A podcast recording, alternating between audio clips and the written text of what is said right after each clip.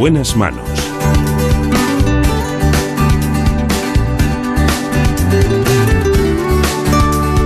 El programa de salud de Onda Cero. Dirige y presenta el doctor Bartolomé Beltrán. Muy buenos días, me alegro mucho de saludarles. Aquí en la dirección técnica, como siempre, Nacho Arias. En la producción general, Marta López Llorente.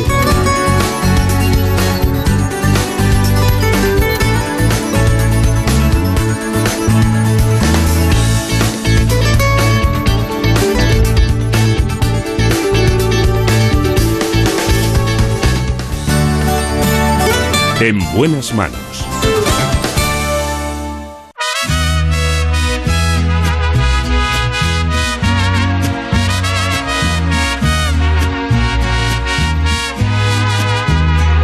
Lo primero de buena mañana es que vamos a ponernos guapos. Es el objetivo de la cirugía estética. Desde el día en que te miré, ibas bien acompañada.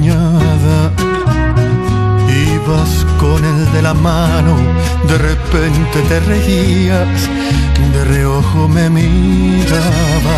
Porque siempre me dejas solo. Amigo él, pero claro, lo conozco. Y no suelo ser Así que vamos hoy con el doctor Diego Murillo. con quien trato de ser respetuoso.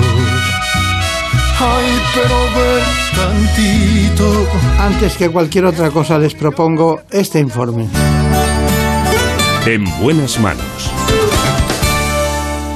Uno de los objetivos de la cirugía estética facial es atenuar los principales signos del envejecimiento, que aparecen cada vez antes. Además, otros factores como la importancia que tiene en nuestra sociedad el aspecto físico hacen que España sea uno de los países europeos donde más cirugía facial se realiza y se sitúa entre los primeros puestos en el ranking de calidad de toda Europa. Entre los distintos procedimientos que se utilizan está el lifting, que consigue tensar la piel y los músculos de la cara y el cuello. Otra técnica muy utilizada es el lipofilling para reposicionar el volumen facial y la blefaroplastia para corregir los párpados caídos y las bolsas que aparecen bajo los ojos. Sin embargo, muchas veces para embellecer el aspecto no es imprescindible someterse a una intervención quirúrgica, ya que gracias a los tratamientos que ofrece la medicina estética se consiguen resultados excelentes y naturales. La toxina botulínica, los peelings y rellenos faciales y la última tecnología en láseres son las técnicas más populares para hidratar y mejorar la textura de la piel, eliminar manchas y rojeces, atenuar las arrugas, combatir la flacidez e incluso remodelar algunas zonas. En definitiva, para rejuvenecer o conseguir un rostro más armónico sin tener que pasar por el quirófano. Hoy está con nosotros en este espacio, sobre todo en esta mañana, el doctor Diego Murillo. Es director de la clínica Murillo en Pontevedra y también en Vigo. Bueno, los saludamos, ustedes los conocen ya profusamente, pero hoy queríamos hacer un repaso a aquellas innovaciones que hay en el ámbito de la medicina plástica y estética. Me gustaría saber muchas cosas, ¿no? Muchas cosas. Eh, en el caso de ahora he visto como una innovación el tema de las de los de los pómulos y he mirado he dicho, bueno, que la técnica de Bichat, o sea, una técnica para quitar la grasa acumulada en la cara y no se me había ocurrido eso. ¿Desde, desde cuándo se hace esa técnica? Pues ya es una técnica antigua descrita por un anatomista catalán, Xavier Bichat, ya tiene bastante tiempo, eh, y que se ha puesto de moda eh, derivado a que eh, muchas actrices y personajes de, de, dominio público pues, se han sometido a esta intervención, a pesar de que es una intervención que se lleva realizando ya mucho tiempo. ¿no? Yo creía que era francés, Bichat. No, es catalán. Sí, sí. Pero hay un Bichat francés. ¿no? También, sí, sí. También. Y no tiene nada que ver con esto, No era que ver. anatomista. Y con... Igual le puso nombre al espacio ese, ¿no? Sí, la suela de Bichat pues es, una, es un acúmulo, una almohadilla adiposa que se encuentra entre el músculo bucinador y el masseter y lo que hace pues es un reducto de una glándula de amamantación de cuando éramos pequeños, pero que actualmente no tiene ninguna función. Claro, claro. ¿Conoce, ¿Conoce usted las, la estadística o aproximada de la incidencia de patologías en el ámbito o de personas que recurren a la medicina estética eh, por zonas? Porque tengo la impresión de que tanto, por ejemplo, Murcia, Madrid, Barcelona y Galicia es, es muy importante en Galicia. Sí, y más después de la pandemia. Después de la pandemia ha sido un boom impresionante. Nosotros hemos notado eh, el crecimiento en cualquiera de nuestras dos clínicas, tanto en Vigo como en Pontevedra, pero de un crecimiento exponencial de hasta un 40%. ¿no? Eh, llegamos el, año pasado al mes de junio y no pudimos eh, coger vacaciones porque había tal volumen de trabajo que, no, no dábamos abasto. ¿no? Entonces, la verdad que no tengo datos exactos de por provincias y por regiones a nivel de España, pero sí que somos a nivel de Galicia de los donde realizamos más intervenciones quirúrgicas y más tratamientos de medicina estética. Claro, claro. Eh, cuando he visto que ustedes hacían micropigmentación, la alguien llega y dice, quiero que me haga una, una pigmentación o micropigmentación de cejas, ¿llega a petición propia o lo indican ustedes? No, en la clínica pues tenemos un equipo multidisciplinar, entonces tenemos una unidad de micropigmentación que hace tanto la estética como la paramédica. La paramédica sería pues las pacientes que han perdido la ceja pues derivadas de un tratamiento oncológico, ya sea pues por haber hecho radioterapia o quimioterapia y pacientes que por motivos estéticos, por haberse depilado más las cejas, pues recurren a nosotros con el intuito de eh, mejorar esa parte. Eh, yo hasta que montamos la unidad, ya hace cuatro años, eh, era un área que no le daba gran importancia y gran interés. Pero luego, si te fijas, las cejas es una zona fundamental de nuestra cara, ¿no? Es decir, del tercio medio superior de la, de la región facial, junto con los párpados, son las regiones más importantes, ¿no? Claro. Sobre todo que cuando las cejas son blancas y tal, eh, demuestran inmediatamente el envejecimiento, ¿no? Es una, una, demostración de que aquí ya no está como antes, ¿no? En el caso de la micropigmentación yo no lo veo igual, lo veo como que es una necesidad más estética, ¿no? Mm, ¿Qué va? Eh, se trata tanto la, parte estética como la parte eh, reparadora, ¿no? Porque una cosa es tratar el color, que se puede mejorar, pero otra cosa es que la ceja sea extremadamente fina o se haya perdido, ¿no? Eh, y la verdad que nuestro equipo lo hace, con una técnica pelo a pelo y lo que hace es una reconstrucción de la ceja en tres dimensiones que, es impresionante. Y viene gente para eso, sí. Sí, sí, se desplaza gente de toda Galicia para nuestro centro para hacer tanto reconstrucción de cejas como para tratar la parte periocular. Claro. Bueno, pues tenemos mucho que hablar hoy, ¿eh? mucho que hablar. Vamos a dar un repaso a cosas que aparentemente son menores, como esta misma, y son de una gran trascendencia social, estética y de comunicación. Bueno, eh, estuvo Brenda Hermida con ustedes en, sus clínicas y entonces hizo prácticamente todo ¿no? lo que se podía hacer en, una jornada quirúrgica. Entonces, ella misma dice, bueno, vamos a agruparlo por, áreas, ¿no? Y, y utilizó nada mejor que su conocimiento de lo que hacía, que no intentar nosotros poner textos a, eso. Entonces hemos agrupado en tres grandes bloques y el primer bloque es, diríamos, un bloque que está en torno a la zona ocular. ¿Le parece bien que vayamos con él? Perfecto. Vamos. Una de las zonas más demandadas y que no nos cubre la mascarilla en esta época de pandemia es la región frontal. La zona es una zona en la cual las mejorías se ven con el tratamiento con toxina botulínica, el famoso Botox. Como veis, es un tratamiento indoloro en el que se utiliza una aguja extremadamente fina y donde se aplican pequeños depósitos de toxina botulínica en los puntos que hemos marcado previamente. Como continuación al tratamiento del tercio superior de la región facial, vamos a realizar una blefaroplastia superior bajo anestesia local con una retirada de esta pequeña isla de piel que está marcada con rotulador dermográfico. Ya está, ok. Conseguiremos una mejor calidad de piel y una retracción cutánea. Ahora ya cerramos con unos puntitos. Podemos ver que una vez retirada la piel del párpado superior de la paciente, eh, su línea del ojo que está tatuada con micropigmentación es mucho más visible y queda mucho más natural y, y aparente. Ahora colocaremos unas tiritas de aproximación para facilitar la recuperación de la paciente y posteriormente un poquito de frío para evitar eh, edema del párpado. Podemos decir a la paciente que abra el ojo, abrimos el ojo, ¿qué tal? Bien. ¿Todo bien? Cerramos el ojo y vamos a realizar un rejuvenecimiento periorbitario con láser de CO2. La región que vamos a rejuvenecer es la región de pata de gallo y párpado inferior. Con esto conseguimos una retracción cutánea en la parte inferior a la zona operada y en la zona próxima a las patas de gallo. Terminaremos los tratamientos periocular con la micropigmentación de cejas. Así que nuestra enfermera Begoña Torres va a empezar el procedimiento. La micropigmentación de cejas es un tratamiento que podemos tratarla de manera estética y en este caso una paciente joven que se ha pasado de depilación, con lo cual ha perdido la cola de la ceja, o de manera reparadora, con los pacientes oncológicos o de alopecias. Entonces, hemos hecho un diseño previo y una vez hecho el visajismo con la paciente, ha aceptado el diseño y está totalmente satisfecha. Bueno, está muy bien. En esta primera sesión periocular, a mí me gustaría saber, una, el, el rejuvenecimiento periocular con CO2, ¿por qué? Porque la piel del párpado inferior es extremadamente fina y entonces con el láser de CO2 no ablativo lo que conseguimos es una gran retracción de la piel con una recuperación muy rápida, sin tener que retirar tejido.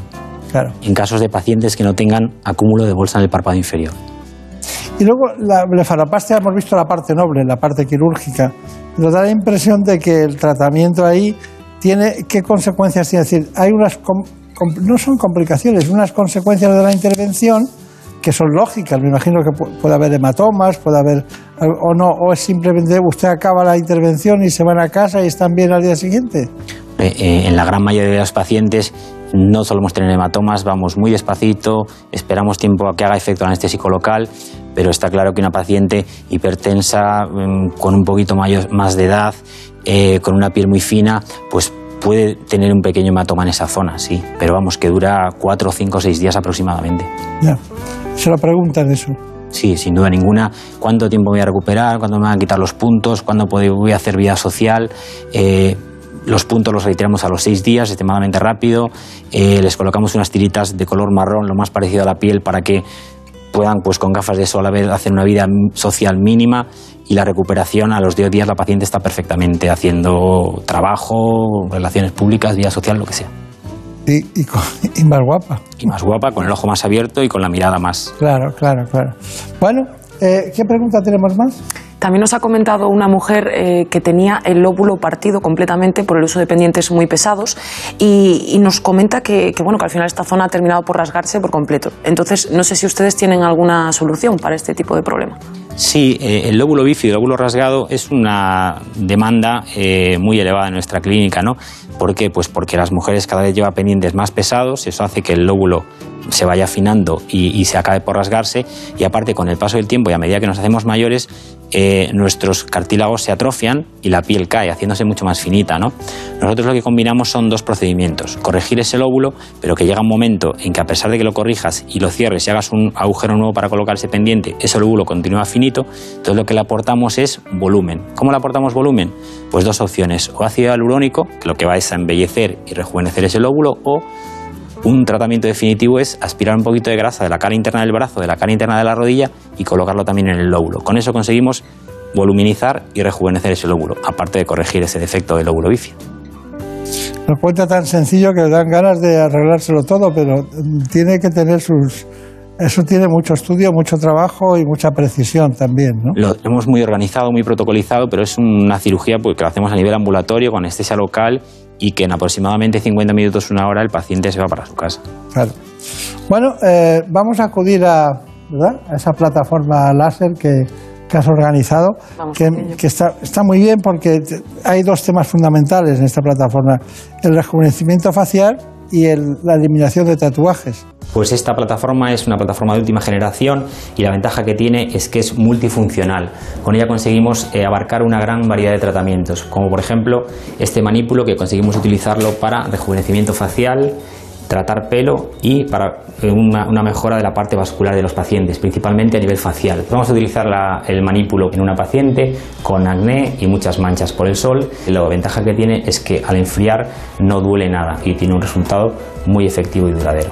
Y solo cambiando la posición del manípulo, este lo que conseguimos es tratar y mejorar la calidad de la piel en los tatuajes de los pacientes. En este caso vamos a tratar un tatuaje de un color azul oscuro que con el cual conseguimos un resultado muy efectivo y en pocas sesiones, tanto en los negros y los azules incluso en colores más complicados como son los amarillos y los rojos. Se trata de un tratamiento, eh, como es este tipo de láser, súper efectivo, pero que claro que aconsejamos evitar realizarlo en épocas de exposición solar como son el verano. Por eso esos tratamientos deben realizarse pues, después de las fases más de sol, exposición solar, septiembre, octubre, noviembre, empezamos a realizar ese tipo de tratamientos. Bueno, eso está muy bien. Eh, me, gusta lo que ha contado, pero ¿qué, ¿tiene alguna cuestión que añadir, alguna matización, tanto al rejuvenecimiento como al láser en tatuajes? Lo, positivo de este tipo de plataformas es que solo con una eh, plataforma y cambiando lo que es la pieza de mano o el manípulo, se pueden eh, tratar un gran número de, de, patologías, ¿no? Pues desde pues, pelo, eh, alteraciones vasculares, cuperosis, rejuvenecimiento facial, melasma y manchas de la piel, como comentaba, tatuajes. ¿Y cuál es la ventaja de esta plataforma? Pues es que es poco invasiva, es decir, produce poco dolor, el paciente se recupera mucho más rápido y el número de sesiones que necesita es también mucho menor, ¿no? Entonces, conseguimos, digamos, que mm, cinco tratamientos, cuando antiguamente tú necesitabas cinco láseres para tratar eh, pues cinco cosas diferentes, ¿no? Con esta plataforma y solo cambiando los brazos y los manípulos, pues se consiguen eh, resolver un gran número de patologías, ¿no? Claro, claro. Bueno, eh, no he dicho nada, pero usted hizo la especialidad en, en, Brasil, ¿no? Sí, en Sao Paulo. En Sao Paulo. ¿Cuánto tiempo estuvo? ¿Cinco años? Cinco años, sí, sí. Cinco años. ¿Y qué hospital? El Hospital de las Clínicas de la Facultad de Medicina de la Universidad de San Paulo. ¿Es bueno su hospital? Es el mayor complejo hospitalario de América Latina y donde el que guardo un grato recuerdo, ¿no? Es decir, traté allí casos de altísima complejidad y que no volveré a ver en mi vida, ¿no? Cosas que aquí en Europa pues ya no se ven. La verdad que vuelvo siempre que puedo y tengo un grato recuerdo. Yo, yo tengo gran respeto por la medicina brasileña, sobre todo en el ámbito de la pediatría.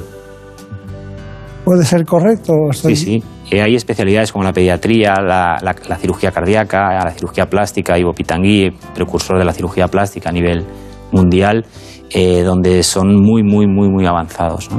Está bien, está bien.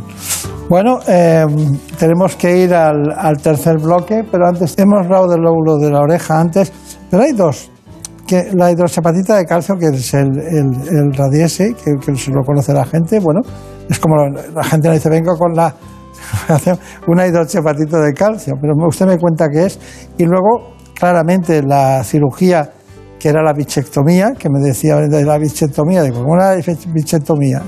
Claro, para mí era innovador en el sentido de que es ir a coger esos, esas dos, dos, diríamos, elementos liposos que aparecen en dos huecos que se generan en algunas personas, ¿no? Cuénteme. Pues cualquiera de los tratamientos es combinable, eh, como, en, como, en, el caso que hemos presentado. La hidroxapatita de calcio lo que hace es estimula el colágeno de la elastina y ayuda a reposicionar estructuras, principalmente en la, ayuda en la región malar, ángulo mandibular, zona de mentón y sulco y eso nos ayuda a posteriormente necesitemos colocar menos cantidad de ácido hialurónico si queremos dar volumen en esas zonas. Eh, ¿Ventajas de este producto? Pues que tiene efecto inmediato y aparte continúa estimulando la producción de colágeno y elastina hasta los tres meses de tratamiento y tiene una duración aproximadamente de un año. Entonces eso tiene positivo por ahí. La intervención se puede combinar perfectamente porque uno lo que hace es reposiciona y la bichectomía lo que hace es define lo que es la zona debajo de la región malar. Al retirar esa almohadilla adiposa del espacio entre el músculo bucinador y el masseter, lo que hacemos es afinamos la cara y definimos ese triángulo facial de la juventud, ¿no? Principalmente en pacientes pues, que tienen la cara muy redonda, ¿no? Eso es increíble, ¿no? Claro. Ventajas, pues que se hace con anestesia local, a nivel ambulatorio, y la paciente pues prácticamente no tiene dolor. ¿no? Nosotros eh, le aconsejamos eh, realizar posteriormente un tratamiento de Indiva, que radiofrecuencia, porque eso ayuda a, a, disminuir la pequeña inflamación que se produce, no de la cirugía en sí, sino de la propia tracción de los separadores para poder retirar la bola. ¿no? Claro, claro, claro. Bueno, conclusiones. Pues que nosotros lo que procuramos en nuestros centros es tratar al paciente de manera integral, ¿no? Si nos dedicamos al tercio superior, pues lo que queremos es arreglar cejas, párpados eh, y mejorar la calidad de la piel. Yo creo que un paciente, claro que, tiene, que quiere hacerse el párpado superior y va a mejorar si solo se hace eso, pero yo creo que se tiene que dejar aconsejar pues, por su médico, por su cirujano plástico y ver cuál es el tratamiento más indicado para su caso. ¿no? Y que se pueden combinar tratamientos de medicina estética con tratamientos de cirugía mínimamente invasivos, que las recuperaciones son rápidas y los resultados son muy buenos. Está bien. Bueno, vamos a recordarle que siempre estamos pendientes de los avances, siempre nos trae algo nuevo.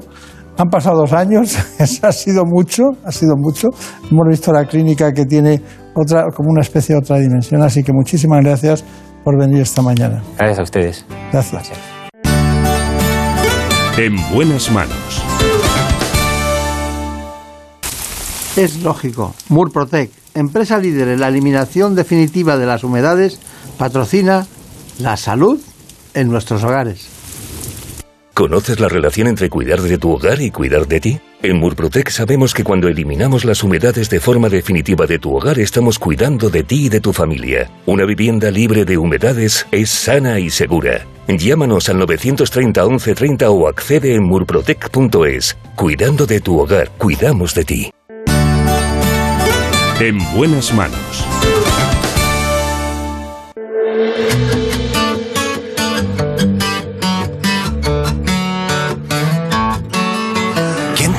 Esa mentira? Que eras fácil de olvidar. No hagas caso a tus amigos, solo son testigos de la otra mitad.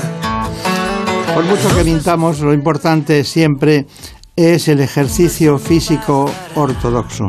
De vez en cuando ocurren calambres, contracturas o roturas fibrilares que son solo algunos ejemplos de las lesiones que se producen en los músculos. Para solucionar estos problemas hemos acudido al doctor Pedro Guillén, que es el fundador de la Clínica Centro de Madrid. Así que con él les propongo que ustedes conozcan aspectos muy importantes de lo que son las alteraciones y lesiones musculares. En buenas manos.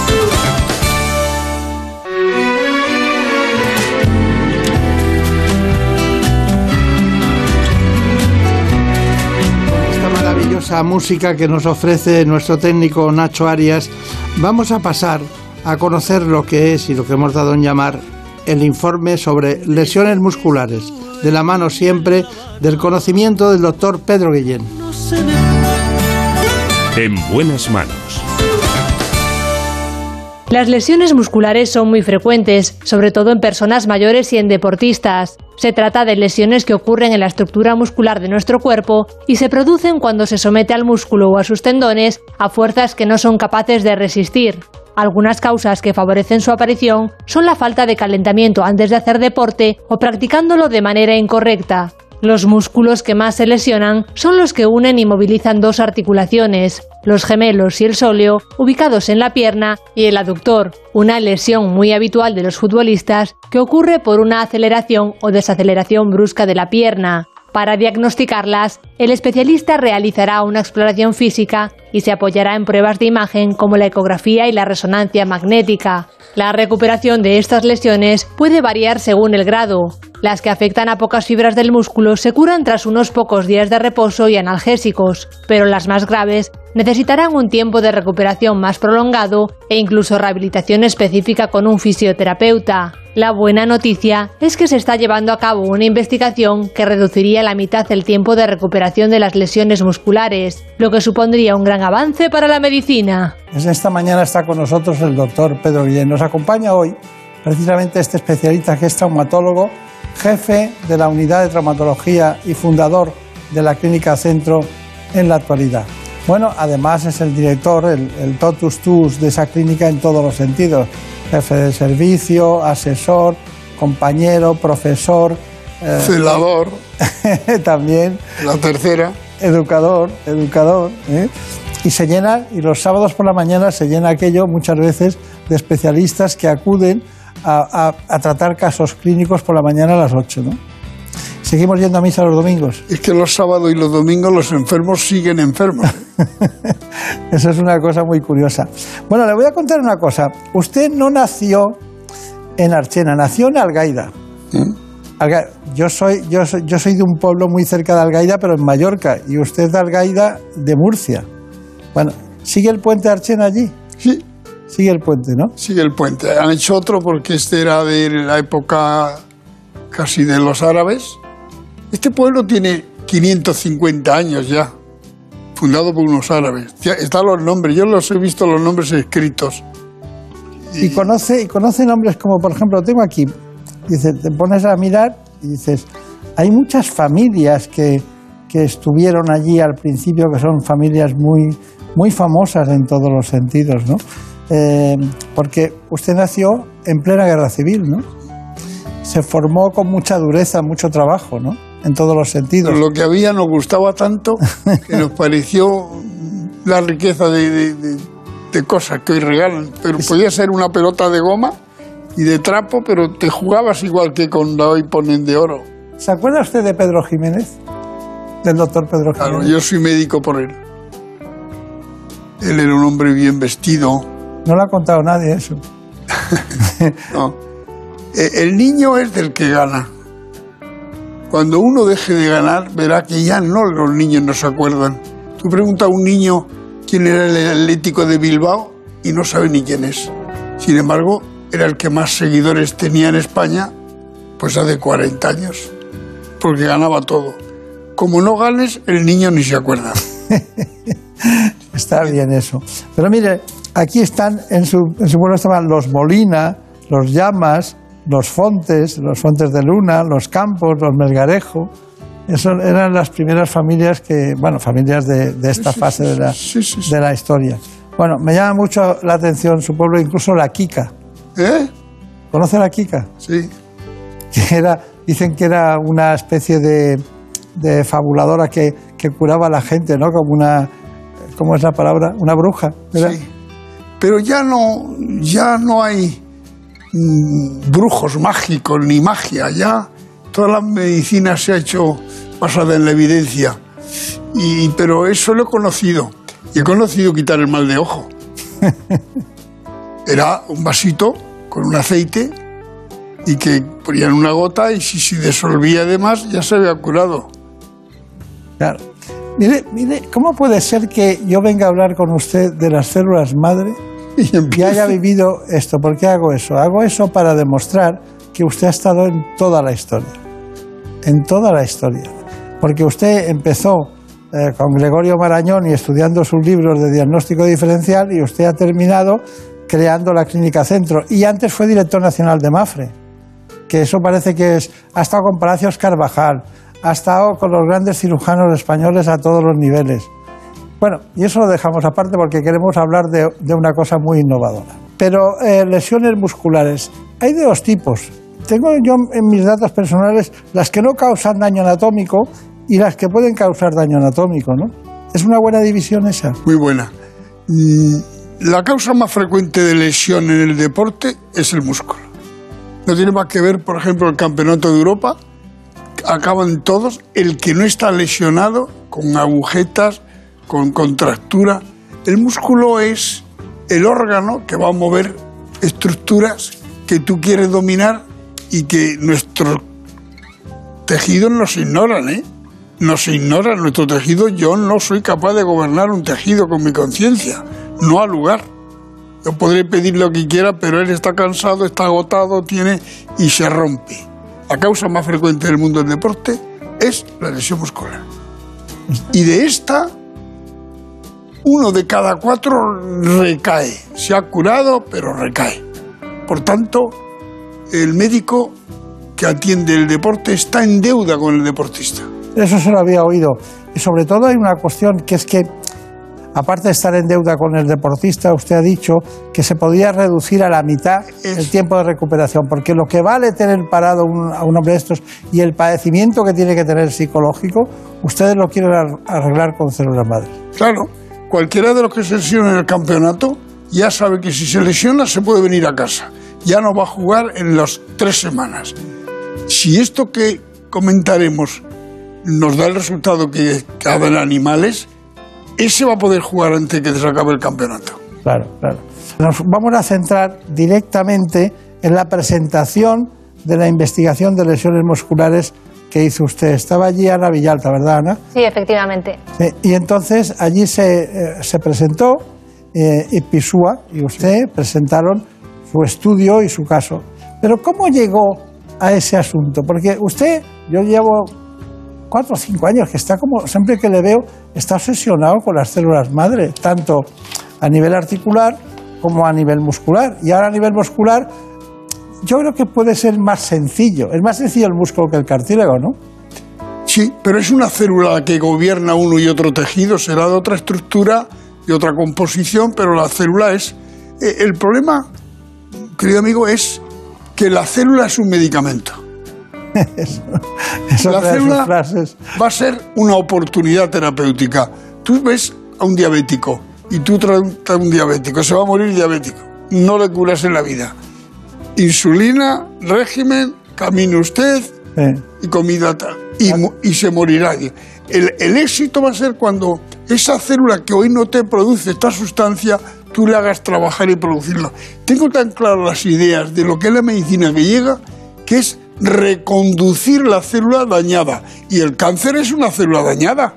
Tendrás que reconducirla. es lo que están haciendo. Eh, lo que nosotros, todo nace, todo nace, querido amigo, de un trabajo que el año 16, que te enseñé, y, y el primer autor fue Ocampo, un, un- un gallego. Eh, el- yo soy del último autor de ese. De ese trabajo del año 16 puso en marcha que se puede rejuvenecer un tejido. Todo ello había nacido en un premio Nobel, como sabes muy bien. Pero mm, no se había demostrado nada más que había sido in vitro, pero ella era in vivo. Y se demostró el año 16. Ese para mí fue el paso más decisivo de los últimos años sobre rejuvenecer tejidos. Pues vamos a ver la presentación para poner en, para poner en el momento adecuado a todo nuestro público. Vamos allá. Se ha presentado los resultados de una investigación en la que participa la Fundación Pedro Guillén, que reduce a la mitad el tiempo de curación de las lesiones musculares. Se trata de regenerar células madre para acelerar la recuperación del músculo después de una lesión. La célula es un medicamento, que si nosotros la célula la rejuvenecemos, uno será más joven. Pero en este trabajo lo hemos hecho en el músculo, pero podría hacerse en cualquier otro tejido, reprogramando la célula a un estadio anterior. Esta investigación proporciona información sobre los mecanismos relacionados con la regeneración y el crecimiento muscular y ayudará tanto a deportistas como a personas mayores. Incluso para las personas edades, para la persona que tiene mucho tiempo en reposo, la musculatura eh, o la persona que se va... y- al músculo lo va a regenerar seguro de, una- de un tipo o de otro. Tras cinco años de investigación, la revista Nature ha publicado los resultados de este estudio que supone un gran avance para la medicina regenerativa. Bueno, medicina regenerativa. Vamos a, vamos a citar, porque quiero citar a la UCAM, los que patrocinan este estudio de la UCAM, también de la Fundación Pedro Guillén, como no la Asociación de Futbolistas Españoles, también eh, la Fundación Mafre y la colaboración del Comité Olímpico Español están ayudando para este tema. Pero yo le voy a dar un nombre aquí, no quiero que lo veas, va a decir Yamanaka. Japonés. ¿Qué? Pues premio Nobel el año 12, que es el que aplica la OMS, que son cuatro moléculas que logró mm, rejuvenecer. O sea, Es un padre de la regeneración. claro, es ese- eh, de ahí nace todo, la historia, la historia que yo, mm, a mí me, a mí me marcó fue ver que él, habida, habida cuenta de lo que sabía, aplicó y le dieron el premio Nobel. Pero le voy a contar una anécdota muy importante. En cualquier profesión hay personas que se salen de lo normal, de lo malo. Y otro compañero suyo de Japón dice y manda el trabajo a, la- a Nature que por sorprendente la prueba dijo no necesariamente necesita hasta cuatro moléculas, sino en un medio ácido o de estrés yo he logrado que esas células también se rejuvenezcan. Y, y- y Nature, sin más, que no lo hace casi nunca, lo publicó. Y dice la historia que tres horas, tres días después empezaron a llegar blogs diciendo no somos capaces de reproducir lo que dice el artículo. No somos capaces. Fueron a buscarlo y se había metido un tiro. El japonés que dijo esa mentira. Bueno, es increíble, pero la historia de los descubrimientos tienen unos procesos a veces ditirámbicos, ¿eh? en todos los sentidos. Pero bueno, usted, usted bebió en eso y siguió, y ha estado muchos años trabajando con este tema. ¿Quién, quién ha aportado hoy Pisu a usted? Bueno, él tiene un centro de investigación básica que no existe en España. Todo país que no investiga se empobrece. Y el nuestro está pobre porque no investiga. No lo dudes, no lo dudes. La investigación es el más barato de los No menesteres. investiga porque es pobre, ¿no? Bueno, esa observación es buena, pero yo quiero decir que cuando se convenzan que es barata la investigación, No, no investiga porque no hay una decisión cultural y sociológica de investigar. No hay una decisión. Parece, quieren inmediatez. Eh, y, y a veces una investigación lleva muchos años. a mí me tiene muy triste todos los que mandan en mi pueblo, porque ninguno da el paso decisivo. Se lo han recordado muchos otros y eso lo quiero recordar. Yo me siento muy triste, porque ahora mismo la pandemia que ha demostrado pobreza de investigación, todavía no se cura. ¿Quién cura el virus? Lo que están haciendo es una vacuna que es una hazaña médica. El trabajo de la vacuna es una hazaña médica que no se cuenta. Eso no ha ocurrido nunca. Y ha sido la sociedad civil la que lo ha hecho. He dicho la sociedad civil, las empresas americanas. Pero esta es una hazaña de una magnitud terrible. Todavía no hay del HIV, no hay. Pero, doctor Beltrán, no hay todavía vacuna, ni del otro ni del otro. Y de esto la hay. Eh, eh, eh. Bueno, usted ha puesto acento en muchas cosas, que es, cada una tiene un, un, un catálogo de prolongación infinita, pero vamos con los detalles de la investigación, ¿le parece bien? Venga. Vamos con los detalles de la investigación. En el año 2016 salía a la luz una publicación en la revista Cell sobre lesiones musculares, pero no ha sido hasta ahora cuando estos datos han podido usarse para un estudio sobre el rejuvenecimiento y recuperación de estos tejidos. La novedad de este artículo que hemos publicado ahora en el músculo es que la adición de factores de Yamanaka a un músculo dañado, eh, reprogramándolos parcialmente, lo que se vio es que inhibía la ruta de una proteína que se llama WIN4. Por tanto, si inhibías esa proteína, se producía una activación de las células madres musculares y el músculo se regeneraba y volvía a recuperar su función. Gracias a esta nueva investigación, se acortaría el tiempo de recuperación de las lesiones musculares y se podría aplicar a diversos ámbitos de la traumatología. Las tres aplicaciones clínicas de este artículo es, en primer punto, es cuando nosotros tenemos una lesión muscular, podemos inyectar esta sustancia y conseguir disminuir el tiempo de recuperación a la mitad.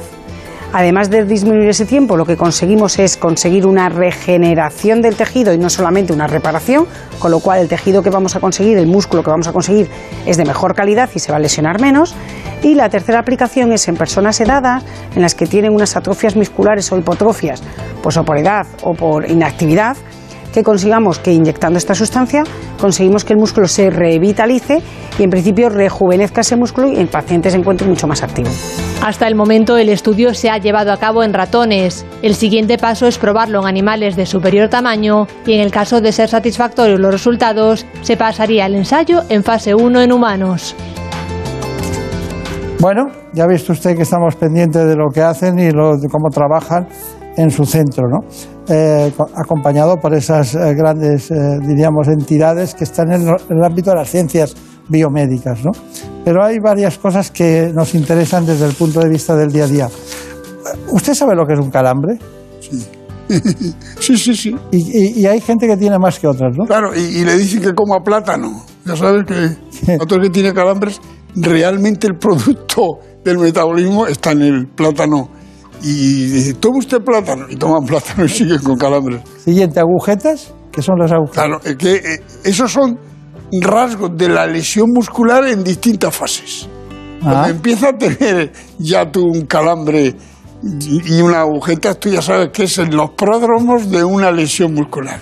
Bueno, ¿y la elongación? Y siempre te han mirado, pero mm, improvisas mejor conforme lo preparas mejor las cosas, ¿eh? Y claro, eso es una frase también. Es que, es que es- me encanta. Efectivamente, el músculo. No hay nada como ser joven. No hay nada como ser joven. El músculo de un niño. Entonces mire para acá, mire para acá, no mire para otro lado. Ser joven y aquí estamos tres. Ya mira, Anda que es mayor usted, con mira. esa cabecita que tiene. Eh, no hay nada como ser joven.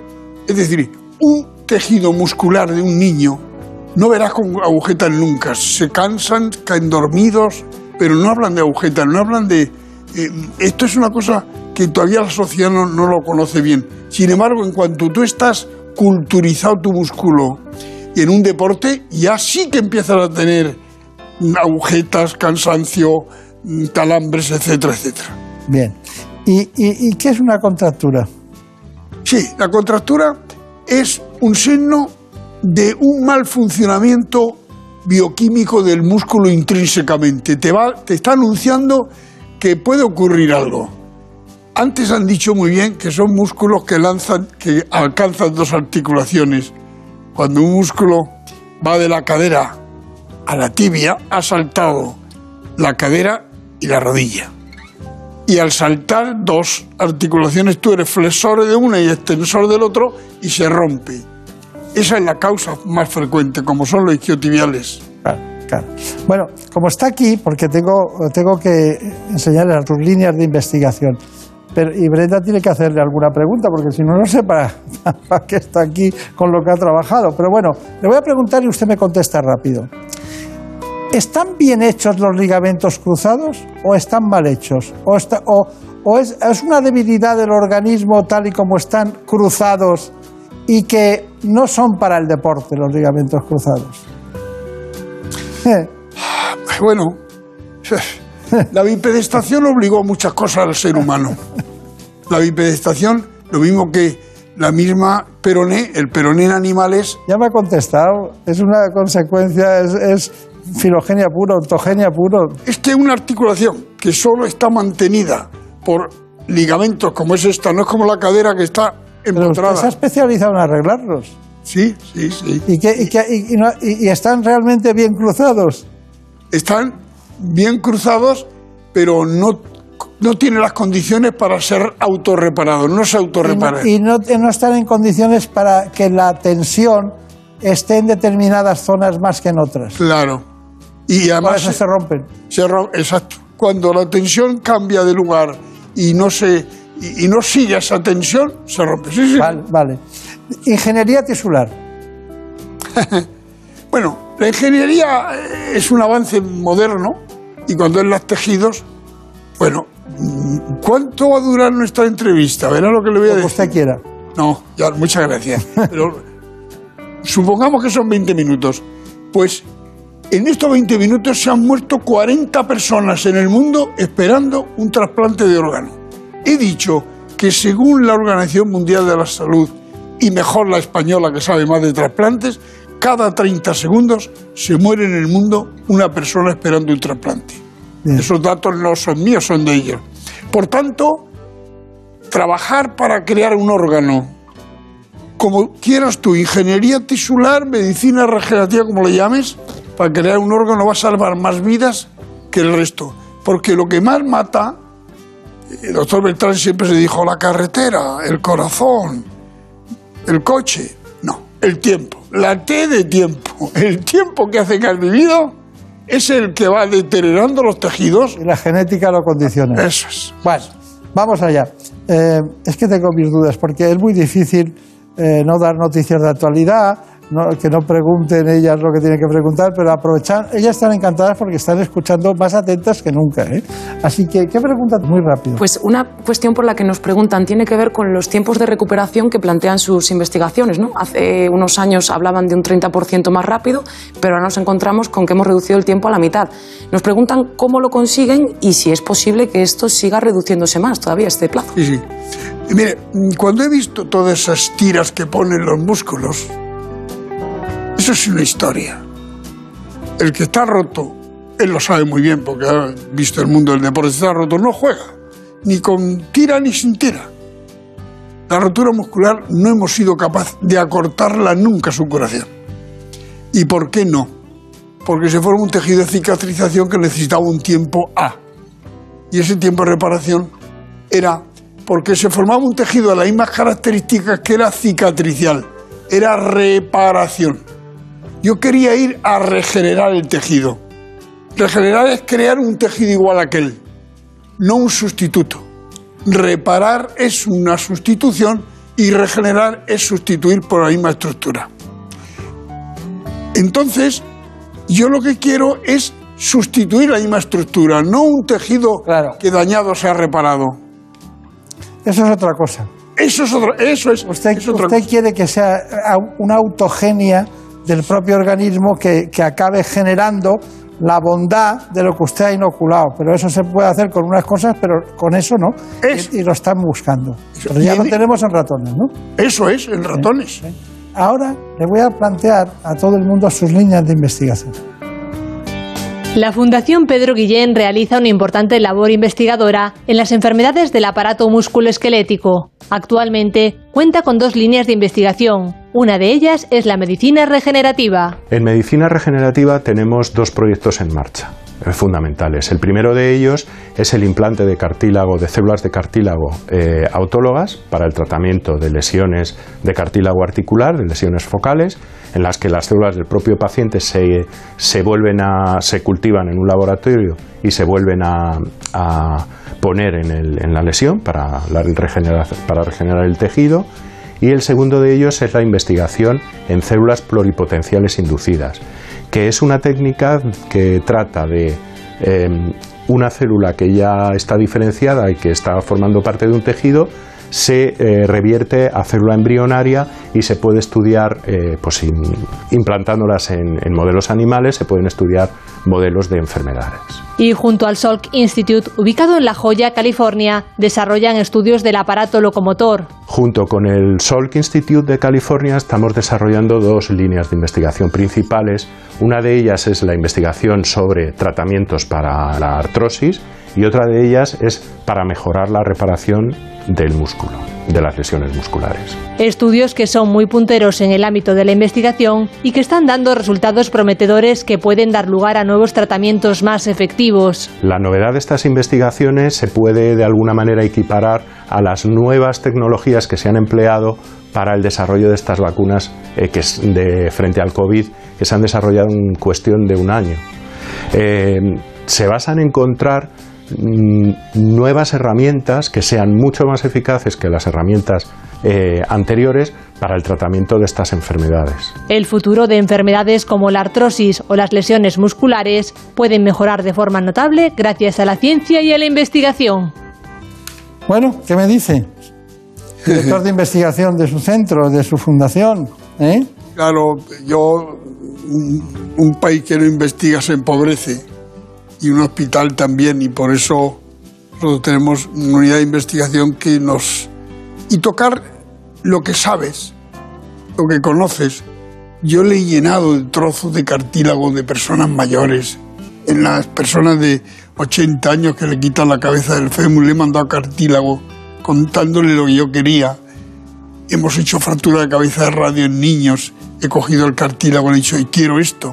Es decir, yo les he llenado de material y, y con dudas, con preguntas. Eh, El enfermo, el enfermo te, te da razones para investigar. ¿Por qué este no se cura? ¿Por qué aquel sí? Y entonces, eh, eh, de lo que yo he mandado de cartílago, es innumerables los fragmentos que existen en Hay que Estados Unidos. investigar ahora los que se curan el porqué. Eso es. Y hay algunos que... Diga, perdóneme, no hemos hablado de una cosa que quiero, lo he visto en la clínica suya, cirugía robótica, ¿no? Cirugía robótica. Claro, dices tú, todo el mundo habla de la próstata, todo el mundo habla de, temas de tiroides, digestivos, no sé qué y tal, pero cirugía robótica en su caso. Claro, eso es precisión. El, el ser humano corta y puede tener, se sabe, de 2 a 3 milímetros de corte mm, que tú no mides perfecto. Pero el brazo robótico, cuando tú lo pones a cortar, no tiene de error más que 0, un milímetro. Por tanto, es una cirugía de precisión. Mm, No te aporta más que la precisión. Es decir, Ahí hay otra cosa importante, que al enfermo no es el siguiente, sino que este enfermo que yo opero de esta rodilla... Está indicado. Claro, le hago un TAC, hago un 3D de, de esa rodilla, dimensiono y posiciono, cuidado, dimensiono y posiciono el tamaño de la prótesis. Y ya sé que voy a poner el tamaño 3, el 5, el 2 y que va a estar ajustado. Y esto supone que no le pongo cemento, Porque como está tan ajustado, no cemento. Porque el cemento es un mal necesario en la cirugía cuando algo te queda. Claro, claro, lógico, lógico. Además, nunca me ha gustado el concepto del cemento cuando empezó. Aunque sea importante y necesario y tal, pero la evolución de buscar otros materiales me ha gustado mucho. ¿sabes? No, es Sobre una- todo si tienes que reoperar, desmontar un hueso con cemento, aquello. Tela. Usted ha pasado por todos los cementos, los de La Paz y los, y los- todo, todo. los del Ramón y Cajal. Cementos que se dijeron que eran mm, cancerígenos y el- el humo que produce mientras tú lo preparas, las enfermeras tenían un problema de que si eran cancerígenos. Bueno, bueno, mire, eh, no sé por qué, pero hemos llegado maléficamente al final del programa. Eh, quería, quería decir alguna conclusión. Sí, y yo se lo agradezco mucho. Que con este trabajo lo que hemos encontrado que unas células que se sabían que forman fibrillas en ese ambiente las hemos gobernado porque sabemos que esa fibrilla con su nicho de células, esas células no se ponen en marcha más que cuando baja una proteína. Y hemos localizado la proteína, Beltrán y hemos bajado la proteína e inmediatamente se han producido las fibrillas. Por eso estamos seguros que se va a cortar el tiempo ¿Le de han puesto un, un nombre con letras mayúsculas o qué? Sí, sí, sí. sí. Eh, efectivamente. Pero quiero decir, que, que esas células que están ahí quiescentes, mm, estabilizadas y que no hacen nada, bajan la proteína e inmediatamente empiezan a producir fibrillas nuevas, regenerando. Y creo que es el mundo de la medicina. Viene por una célula que tú vas a reconducir a que trabaje normalmente. Porque como usted decía, las precisamente este tipo de la, la regeneración celular y todo eso, el- el- todo lo que hacen, al final es como si fuera un medicamento. Hemos utilizado tradicionalmente eh, medicamentos industriales, luego vienen los sintéticos, los, los- los Diana, la propia investigación de la pandemia nos ha llevado a vacunas de última generación. Pero bueno, hoy hemos hablado de una cosa tan sencilla que es la primera causa de baja en el deporte, las lesiones musculares. ¿De acuerdo? La primera causa. La primera causa. Y aquí tenemos una- un, un documento que dice el doctor Pedro Guillén, galardonado con el premio Lección Conmemorativa Jiménez Díaz 2022. Nos hemos adelantado un poquito porque cada año anuncian el siguiente. Esto es el Premio Nobel Español de Medicina. Se puede decir así. Yo espero al- algún día ir al Karolinska a acompañarle, de la misma manera que hemos ido a otros sitios, a recoger el premio Nobel. Lo deseo de corazón. Que sea muy feliz. En buenas manos. El programa de salud de Onda Cero. I remember you. You're the one who made my dreams. Y a veces que nos dan ganas de hacer un programa musical, pero musical basado siempre en el conocimiento médico. Las noticias aquí las ponen los servicios informativos. Lo hacen cada hora y tienen en cuenta las noticias más importantes que se han producido en España y en el mundo.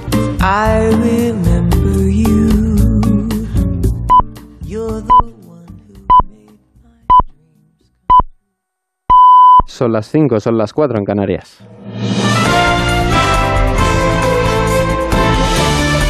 Noticias en Onda Cero. ¿Qué tal? Buenas noches. El presidente de Estados Unidos, Joe Biden, advierte a su homólogo ruso, Vladimir Putin, de que si Rusia termina optando por invadir Ucrania, los costes serán graves para su país. Biden ha querido dejar claro que Estados Unidos está preparado para comprometerse en la diplomacia, pero asegura que está igual de preparado para otros escenarios. En España, el, mini- el ministro de Asuntos Exteriores, José Manuel Álvarez, cree que todavía es posible salvar la vía del diálogo, mientras el número de militares españoles desplegados en los países cercanos a Ucrania continúa creciendo. Este pasado viernes salían hacia el este de Europa cuatro aviones de combate, aunque asegura Álvarez en televisión española es algo que ya estaba previsto. Esos envíos están dentro de las rotaciones ya previstas en la misión que desde hace muchos años el ejército español tiene con el resto de los aliados de la OTAN para garantizar la seguridad de la frontera este eh, de la OTAN. Eh, no hay que adelantar acontecimientos, seguirán las rotaciones previstas con total normalidad. Lo que sí, evidentemente, monitorizamos y evaluamos diariamente la situación para adaptarnos a lo que vaya ocurriendo. De la pandemia les contamos que los indicadores siguen a la baja según los datos que facilitaban este sábado algunas comunidades autónomas. Los contagios descienden en prácticamente todos los territorios, excepto en algunos, como La Rioja. En Castilla y León, que hoy celebra elecciones, los contagiados también podrán ejercer su derecho a voto. Lucía Barreiro. Los contagiados por coronavirus también podrán ejercer su voto en cualquier momento entre las 9 y las 8 de la tarde, aunque se recomienda que vayan en periodos de tiempo poco concurridos. Asimismo, a las personas vulnerables y los mayores de 65 años se recomienda que lo hagan de 10 a 12 de la mañana, todos con la papeleta ya preparada desde casa y evitando las aglomeraciones y garantizando la distancia de seguridad. Ángel Ibáñez, consejero de la presidencia. Tiene que ser una mera recomendación porque no se puede hacer una obligación expresa, horario en el que habitualmente hay menos concurrencia, que es entre las 10 y las 12 de la mañana, y siempre teniendo en cuenta que además en los colegios electorales el protocolo marca la existencia de distancia interpersonal, de distancia entre mesas electorales. Además, se ha pedido a aquellos que formen parte de la mesa electoral y tengan síntomas o sospecha de estar contagiados que se sometan a un test de antígenos en el centro de salud o bien en urgencias. Les contamos además que la gala de los Goya concluye con el gran patrón como triunfador. En concreto, la película dirigida por Fernando León de Aranoa y protagonizada por Javier Bardem se ha llevado media docena de premios, entre ellos los más importantes, como el de mejor película, mejor dirección o mejor actor protagonista. Este último lo recibía Javier Bardem, que se convierte así en el intérprete más premiado de la historia de los Goya. este premio a Penélope, que es eh, la mujer que amo, respeto, admiro y celebro todos los días. Te quiero mucho. Y a nuestros hijos, a nuestros hijos Leonardo y Luna, que sois el mayor regalo, lo más hermoso que ha pasado en nuestras vidas, mamá y papá os aman. El premio a mejor actriz protagonista ha sido para Blanca Portillo por Maisabel, que se ha llevado, por cierto, otros dos premios de interpretación: mejor actor de reparto para Urco Lazábal y mejor actriz revelación para María Cerezuela. Además, la actriz australiana Kate Blanchett ha recibido el premio Goya Internacional y José Sacristán el Goya de Honor. En el campo se sabe, hay un tiempo para labrar la tierra, un tiempo para echar la simiente y otro para recoger los frutos. Gracias a todos los que con su confianza en mi trabajo me permiten seguir arando, sembrando y cosechando. Tenemos además una última hora, al menos seis trabajadores de Naciones Unidas han sido secuestrados en la provincia de Abyan, en el sur de Yemen, después de que varios hombres armados se los llevaran a una localización desconocida. Naciones Unidas está realizando esfuerzos para ponerse en contacto con los secuestradores y asegurar su liberación. En deportes, el Atlético de Madrid tira de épica para ganar al Getafe 4 a 3 gracias a un gol de Mario Hermoso en el último minuto. Los de Simeone adelantan así al Barcelona en la clasificación para ponerse cuartos, aunque eso sí, con un partido más. Por su parte, el conjunto de Xavi visita hoy al, al Español. Aunque habrán también otros partidos, el Alavés Valencia, el Levante Betis y Real Sociedad Granada. En baloncesto, LeBron James se convierte en el máximo anotador de la historia de la NBA eso sí, siempre que se sumen los puntos conseguidos en temporada regular con los partidos de playoff. Es todo, actualizamos información en 55 minutos, cuando sean las 6, las 5 en Canarias. Ya saben que pueden mantenerse informados en todo momento en nuestra web, ondacero.es. Síguenos por internet en ondacero.es.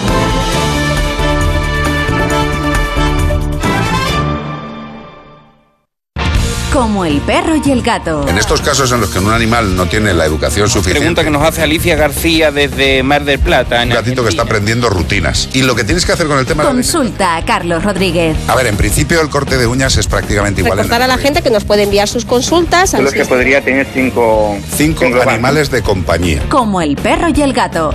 Sábados a las 3 de la tarde, domingos a las 2 y media y siempre que quieras en la app y en la web de Onda Cero. Patrocinado por Menforsan, los especialistas en cuidados, higiene y cosmética natural para las mascotas. Te mereces esta radio. Onda Cero, tu radio. Este domingo, elecciones en Castilla y León. Aquí estaremos el domingo a partir de las 9 en un programa especial para analizar todos los resultados con la pretensión de contarles antes de terminar el domingo quién va a gobernar la Junta de Comunidades de Castilla y León. Este domingo sigue la información electoral a lo largo de toda la jornada y a partir de las 9 de la noche, especial elecciones con Carlos Alsina y un amplio equipo de periodistas y colaboradores de Onda Cero. Te mereces esta radio. Onda Cero, tu radio.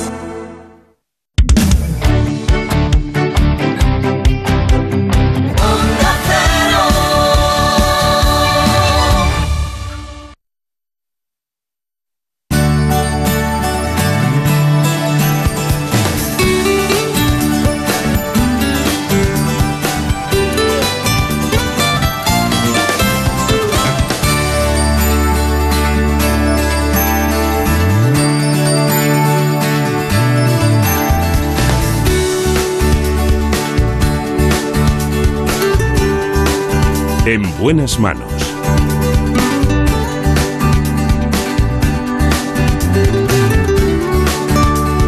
El programa de salud de Onda Cero. Dirige y presenta el doctor Bartolomé Beltrán.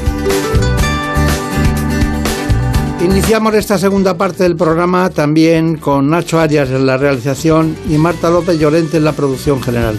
Pero eh, lo hacemos con aspectos muy importantes de la vida actual. Por ejemplo, el asma. Lo hacemos con el doctor José María Echave, él es jefe de neumología del Hospital Quirón de Madrid. ¿Sabían que el 5% de los adultos y el 10% de los niños padecen asma? ¿Lo sabían?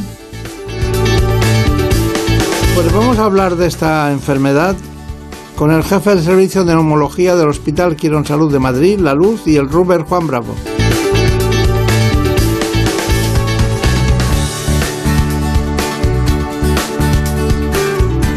Después de conocer las coordenadas del especialista que hoy nos acompaña para hablar de asma, nos vamos con el informe tradicional de este espacio. Así que conozcamos más en profundidad el asma. En buenas manos. El asma es uno de los trastornos crónicos más frecuentes que sufren unas 235 millones de personas en el mundo y 2 millones en España. Aunque aparece a cualquier edad, suele comenzar en la infancia y hasta un 75% de los casos tiene un origen alérgico. Se trata de una enfermedad respiratoria en la que se produce una obstrucción de los bronquios. Como consecuencia, resulta más difícil que el aire entre y salga de los pulmones y produce síntomas como sensación de falta de aire disnea, tos y sibilancias, un silbido que se escucha al respirar. Y aunque existen tratamientos muy eficaces que permiten al asmático llevar una vida prácticamente normal, es una patología mal controlada por los pacientes y más de la mitad no toma la medicación pautada por su médico, un problema que puede acentuar los casos de asma grave y empeorar la calidad de vida de los que la padecen. Por este motivo, los expertos recuerdan que es fundamental un control permanente del paciente por parte del especialista y seguir el tratamiento prescrito. Aquí está en esta mañana, nos acompaña como siempre un especialista, hoy el doctor José María Chávez Sustaeta, que es jefe del servicio de neumología en hospitales como Quirón Salud de Madrid, La Luz y también el Ruber Juan Bravo. Bueno, aquí estamos nosotros, eh, le voy a presentar a Ana Villalta y también a Brenda Hermida, que está aquí con nosotros, y bueno, estamos dispuestos a aprender, porque curiosamente la gente cuando habla de asma o de bronquitis o de, o de problemas respiratorios piensa, o de alergias en relación con el asma, piensa en el verano, en ese tipo de cosas, y nosotros sabemos que no es así, ¿no? El asma es una enfermedad que se manifiesta a lo largo de todo el año.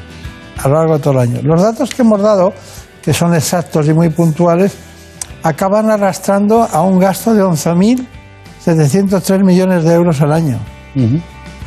Es mucho dinero, ¿eh? Mucho dinero, sí, sí. ¿Dónde se va el dinero del asma? Vamos Me a refiero en eh, dónde están los costes porcentualmente.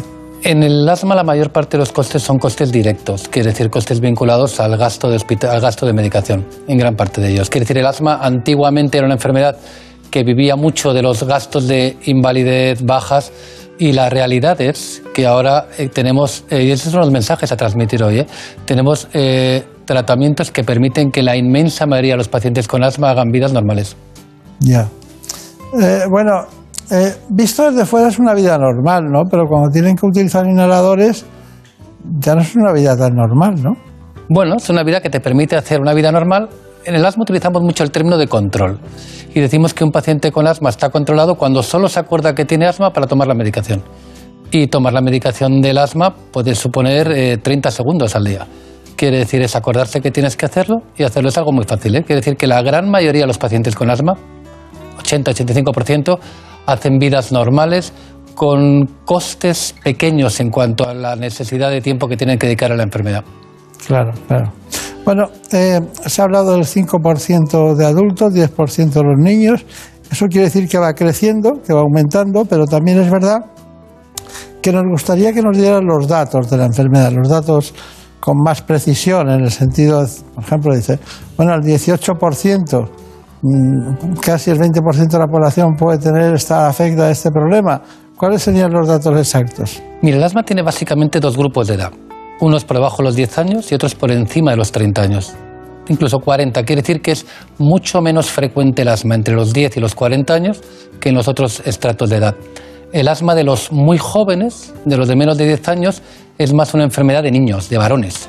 Y el asma de los más mayores, de los que están a partir de los 40 años, es una enfermedad más frecuente en mujeres. Mira, antiguamente cuando en el MIR hacían preguntas de este tipo, ¿qué es lo más frecuente y qué es lo menos frecuente? Había una pregunta muy clásica que decía, ¿cuál es la enfermedad crónica más frecuente en la infancia? Y es el asma. Quiere decir, la enfermedad crónica más frecuente en los niños. Y las cifras son alrededor de eso, ¿eh? Quiere decir, alrededor de... Mira, yo cuando veo un niño con, con asma en la consulta, y, y casi siempre yo pregunto a la gente si hace deporte porque yo lo hago y porque además me parece que es muy bueno para la evolución de su enfermedad respiratoria. Y cuando veo un niño que juega fútbol, siempre le digo, vamos, porque a veces alguien puede pensar, le diagnosticas de asma, tengo asma, igual no puedo hacer la vida que hacen el resto de mis compañeros, ¿no? Pues en un equipo de fútbol, de fútbol 7, juntando los que están en el banquillo, lo normal es que uno o dos de los niños utilicen inhaladores. Todos los profesores de niños pequeños saben lo que es un inhalador, saben cómo utilizarlos y quiere decir que es una enfermedad muy frecuente. Alrededor de uno de cada diez niños tiene, tiene que tomar inhaladores en algún momento a lo largo de su- del curso estacional o del curso escolar y eso es algo muy frecuente. Bueno, eso está muy bien, pero eh, más de la mitad no saben que son asmáticos. Es posible. Y, también hay gente que cree que es asmática y que no lo es. Quiere decir, pero yo, yo, yo me dedico a esto, no me dedico a otras cosas, pero me imagino que eso mismo ocurre en otras, en otras cosas. ¿no? Quiere decir que hay un, el porcentaje de infradiagnóstico en la enfermedad en general y en la enfermedad respiratoria también es un porcentaje muy alto. Y luego hay gente que entra en tu consulta y te dice que tiene asma y en realidad no lo tiene. Es más, ¿eh? de los, del, del espectro del asma más grave, el, el que peor se controla, lo que llamamos asma grave mal controlado, que es un paciente eh, que entra a la consulta contándonos que tiene asma, que tiene un diagnóstico previo de asma y que las cosas van muy mal, la realidad es, es que un porcentaje de ellos ni siquiera tienen asma. Quiere decir que en medicina existe el porcentaje de infra e infradiagnóstico en los dos sentidos. Está bien.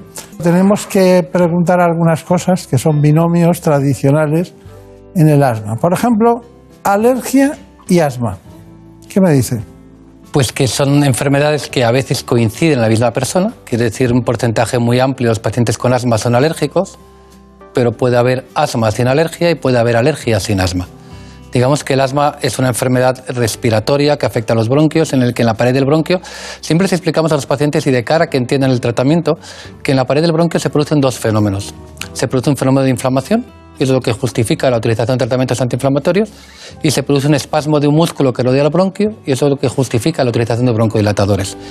Y en muchas ocasiones ese estímulo para producir la inflamación y para producir el espasmo del músculo está producido por un cuadro alérgico. Pero hay 25-30% de los asmáticos no tienen alergia y luego hay pacientes que tienen alergia y que tienen manifestaciones no asmáticas. Alergia en la piel, rinitis, de otro tipo. Van muchas veces juntas, pero a veces van separadas. Pero eh, el tiempo, la edad, ¿a qué contribuye? ¿A que vayan juntas o vayan separadas?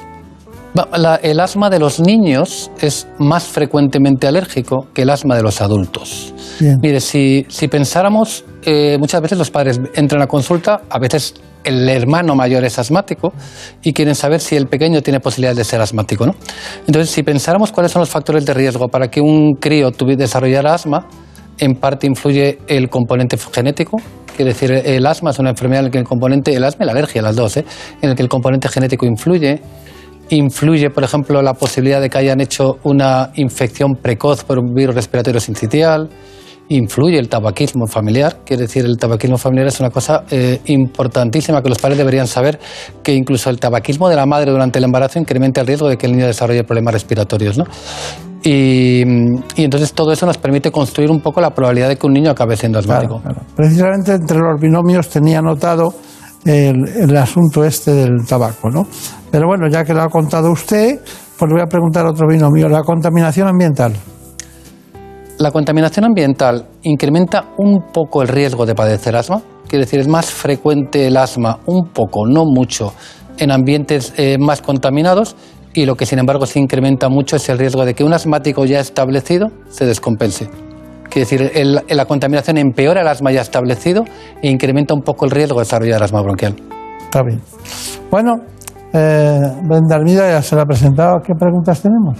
Pues una de las preguntas tiene que ver con algo que nos comentaba usted antes, que es con la adherencia de este tipo de pacientes al tratamiento. Eh, eh, ¿Cómo afecta a su calidad de vida que estos pacientes dejen de tomar el tratamiento en esos episodios en los que puntualmente se encuentran mejor? Y justo es una cosa que había notado porque lo han dicho ustedes en el vídeo, ¿no? Quiere decir, con mucha frecuencia el paciente asmático se acostumbra a determinar una determinada carga de enfermedad en su vida y por tanto se acostumbra a que tener algo de tos, ruidos o dificultad respiratoria es normal.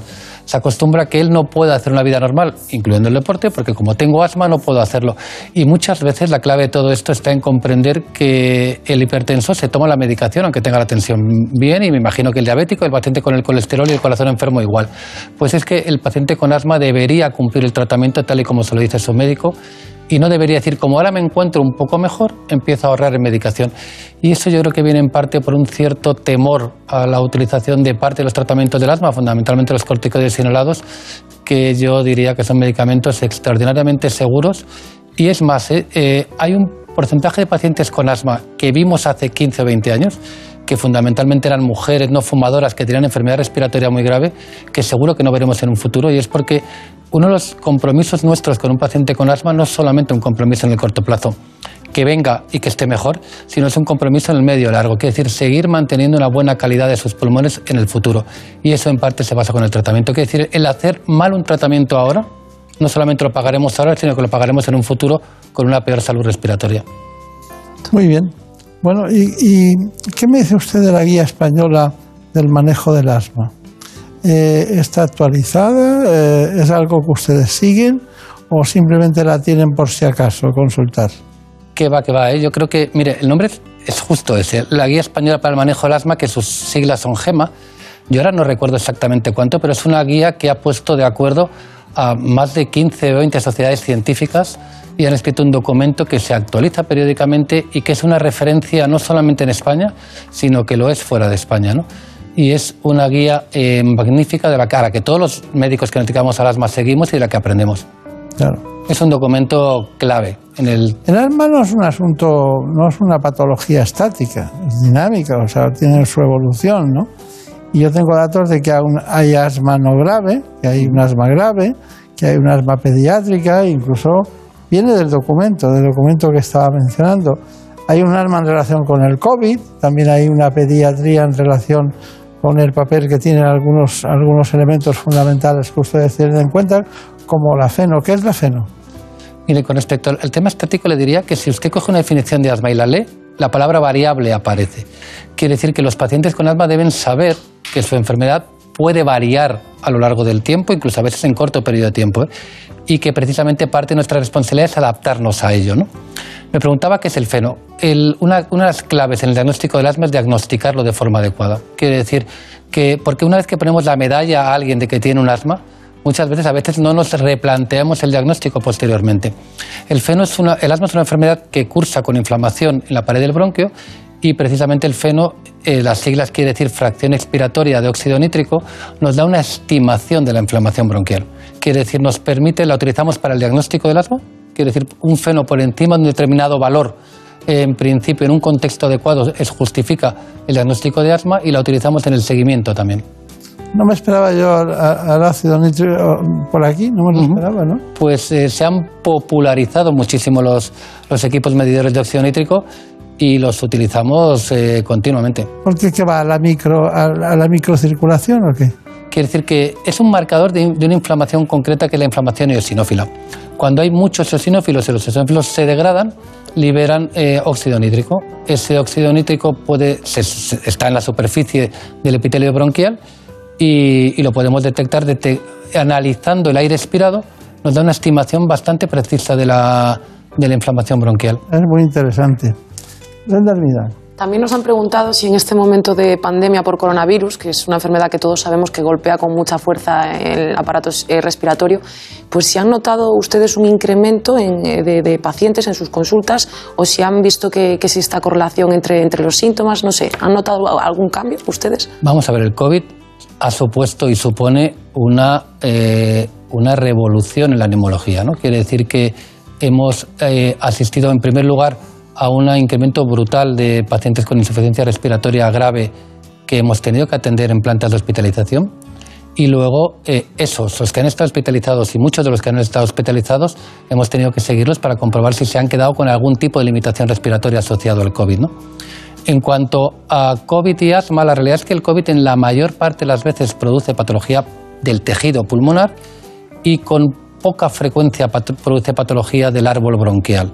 Quiere decir, entonces, eh, en los pacientes asmáticos solo tenían un riesgo incrementado de tener un COVID grave si tienen un asma de determinada magnitud, pero en la mayor parte de ellos no. Pero sí hemos asistido a un incremento eh, muy importante. Claro, la la susceptibilidad de cada uno, la genética, muchas cuestiones, cómo está en ese momento, ¿no? Eso es. Claro, todas esas variabilidades son importantes. Bueno, bueno, eh, tenemos muchas cosas que contar, pero para volver a lo que nosotros eh, queríamos tratar hoy, que es el arma, con usted, ¿eh? con el doctor Chávez, pues eh, teníamos que tres elementos fundamentales que tratar. Uno de ellos es la función pulmonar. ¿Me parece bien? Me parece perfecto. Vamos allá. Para el diagnóstico del asma es fundamental una buena evaluación clínica en consulta en la que eh, preguntaremos sobre síntomas compatibles con, con el asma, pruebas funcionales, respiratorias y una respuesta al tratamiento. La espirometría es una prueba básica de función pulmonar en la que mediante una maniobra muy sencilla de inspiración y expiración podemos conocer la función pulmonar del paciente. Ahora, cuando tú quieras, coja todo el aire y sopla con fuerza. Venga, y muy bien, muy bien, muy bien, muy bien, muy bien, muy bien. Sigue, sigue, sigue, sigue, sigue. Sigue, sigue, sigue, sigue, sigue, sigue, sigue, sigue, sigue. Vale, cojo mucho aire. Venga, muy bien. Esta técnicamente es una maniobra eh, correcta. Ha hecho ese inicio brusco en la expiración y ha aguantado hasta completar los 6 segundos. La siguiente prueba que hacemos eh, para el diagnóstico del asma es el feno, que es eh, la fracción de NO en aire expirado. Es también una maniobra muy sencilla, es una prueba no invasiva que con una maniobra muy sencilla podemos medir la inflamación bronquial.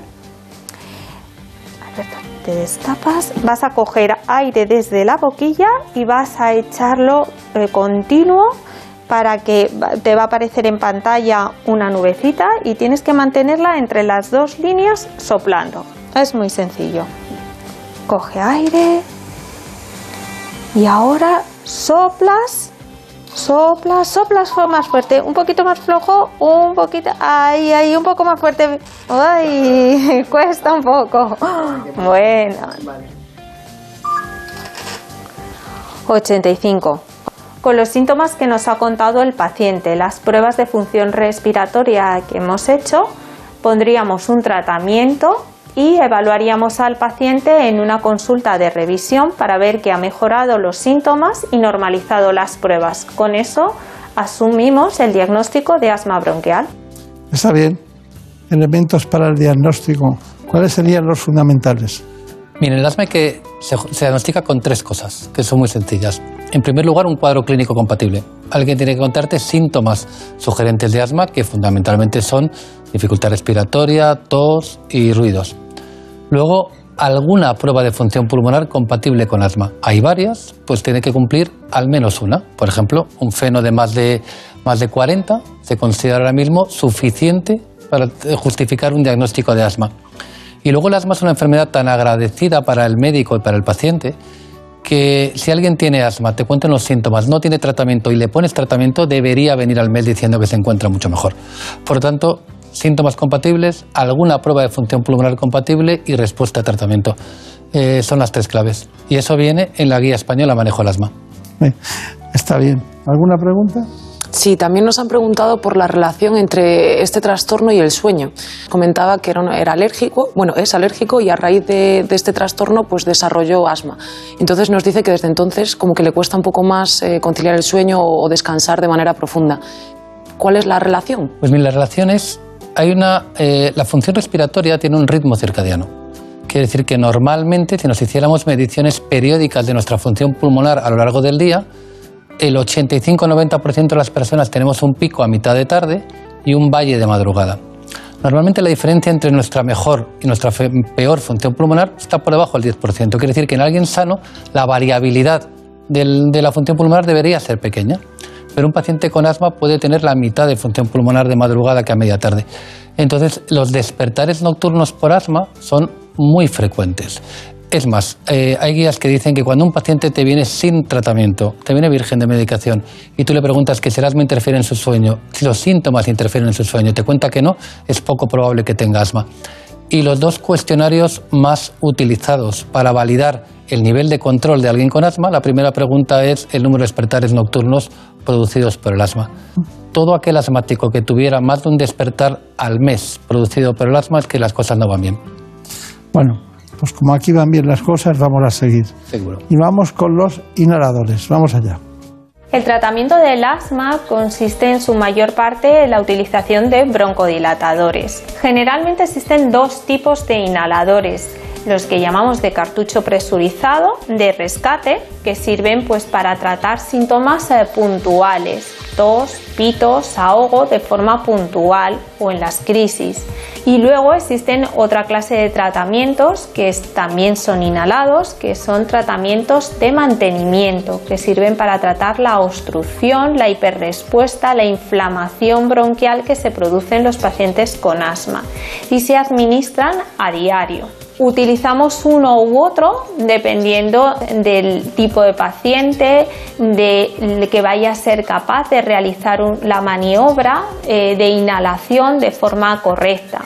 Los de cartucho presurizado requieren una coordinación entre la pulsación y la inhalación y no todos los pacientes son capaces de hacerlo, mientras que los de polvo seco no necesitan esa coordinación pero es cierto que se necesita una mayor capacidad eh, pulmonar, capacidad de inspiración para realizar eh, la maniobra de forma correcta. Hay que recordar que el asma es una enfermedad eh, crónica y que es importante en el control de la enfermedad se basa en quitar los síntomas, aliviar los síntomas en el momento actual, pero también prevenir que estos vuelvan a aparecer evitar crisis y evitar pérdida de función pulmonar.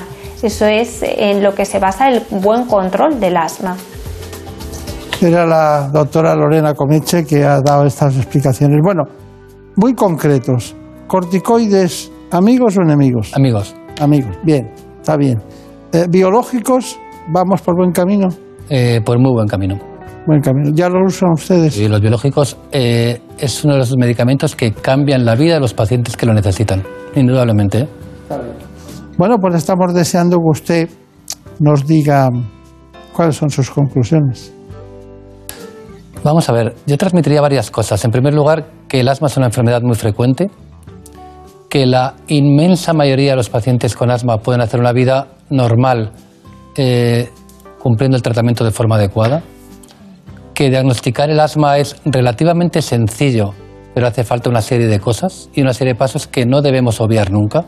Quiere decir, hay un porcentaje muy amplio de pacientes diagnosticados de asma sin, por ejemplo, unas pruebas de función pulmonar y son fundamentales y son básicas, como mínimo en el diagnóstico e idealmente una vez al año. Y que en aquel perfil de pacientes con asma que están más a la derecha, lo que llamamos a la derecha, en, la- en el extremo de pacientes más graves y peor controlados, incluso en ellos tenemos medicamentos de última generación, los biológicos, por ejemplo, eh, que son muy eficaces. Bueno, pues ha sido un placer. No le conocíamos. Hacía mucho interés eh, que teníamos en hacer el asma porque es crónica y muy frecuente. Y así que el doctor José María Chávez, que tenga mucha suerte. He visto que ha estado usted en medio mundo del hospitalario, 12 de octubre, Guadalajara, muchos sitios, pero que se ha concentrado en algo que en el que tendrá que llevar siempre un ordenador en el bolsillo para, para saber de dónde viene la pregunta o el diagnóstico. Así que mucha suerte y muchas gracias. Muchas gracias a ustedes. En buenas manos. ¿Conoces la relación entre cuidar de tu hogar y cuidar de ti? En Murprotec sabemos que cuando eliminamos las humedades de forma definitiva de tu hogar estamos cuidando de ti y de tu familia. Una vivienda libre de humedades es sana y segura. Llámanos al 930 1130 o accede en murprotec.es. Cuidando de tu hogar, cuidamos de ti. ¿Cómo sería la vida sin radio? Juan Ramón Lucas, director de La Brújula. Sin la radio no somos nada, no nos conocemos, no sabemos hasta dónde podemos llegar y seguramente no hubiéramos sido testigos de las hazañas de los seres humanos en todo ese tiempo. La radio es el calor, la temperatura, la compañía, la voz. Es el medio de comunicación más cercano, más auténtico, más pegado al alma y por tanto el más indispensable. Sin la radio, silencio. 13 de febrero, Día Mundial de la Radio. Onda Cero, tu radio. Juan Diego Guerrero nos ofrece la última hora de la actualidad los sábados y domingos en Noticias Fin de Semana. Enseguida les llevamos a dar la vuelta al mundo. El Cuerpo Nacional de Policía ha echado el guante a los integrantes de una organización. La decisión del primer ministro Boris Johnson se hará realidad. Este les contamos lo que dicen el presidente del gobierno y el líder de Alemania, Angela Merkel. Comienza hoy precisamente ya la Noticias Fin de Semana con Juan Diego Guerrero. Los fines de semana a las 7 de la mañana, a las 2 de la tarde y siempre que quieras en la app y en la web de Onda Cero. Te mereces esta radio. Onda Cero, tu radio.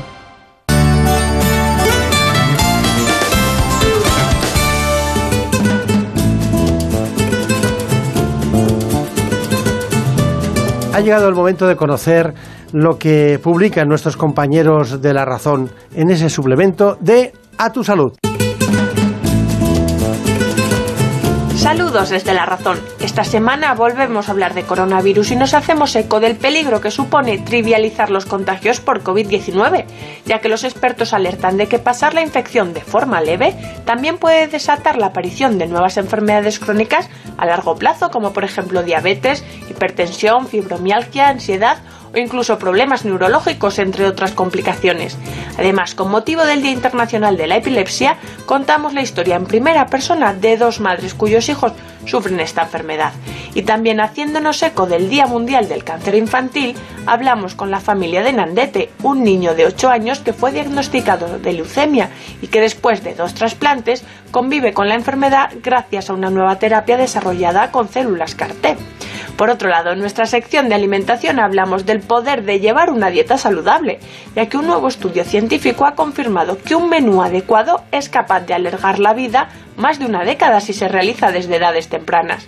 Y en nuestra contra entrevistamos a Pedro Cano, CEO de Verbes Asociados, una agencia de comunicación especializada en salud y consumo, que este año cumple su 25 aniversario, lo que nos permite analizar cómo ha cambiado la prensa especializada en nuestro país en este último cuarto de siglo y su papel esencial durante la pandemia. Pero como siempre, estos son solo algunos de los contenidos. Encontrará más información en las páginas del suplemento a tu salud y durante toda la semana en nuestra web www.larazón.es barra salud. Sin más, que pasen una feliz semana y cuídense. En buenas manos.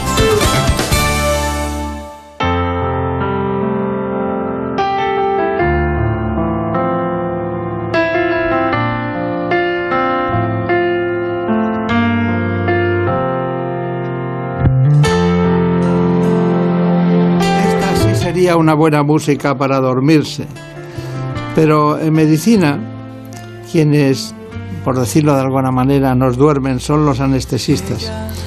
Pero hay ocasiones en que eh, los anestesistas solo se dedican a eso, pero alguna otra llegan a ser presidente del Consejo General de Colegios Oficiales de Médicos de España. Es el caso del doctor Tomás Cobo. Que se marcha y que se queda. Que es pregunta y es respuesta, que es mi oscuridad. Les recuerdo a todos ustedes que la evolución histórica de la anestesia está íntimamente ligada a la historia de la cirugía.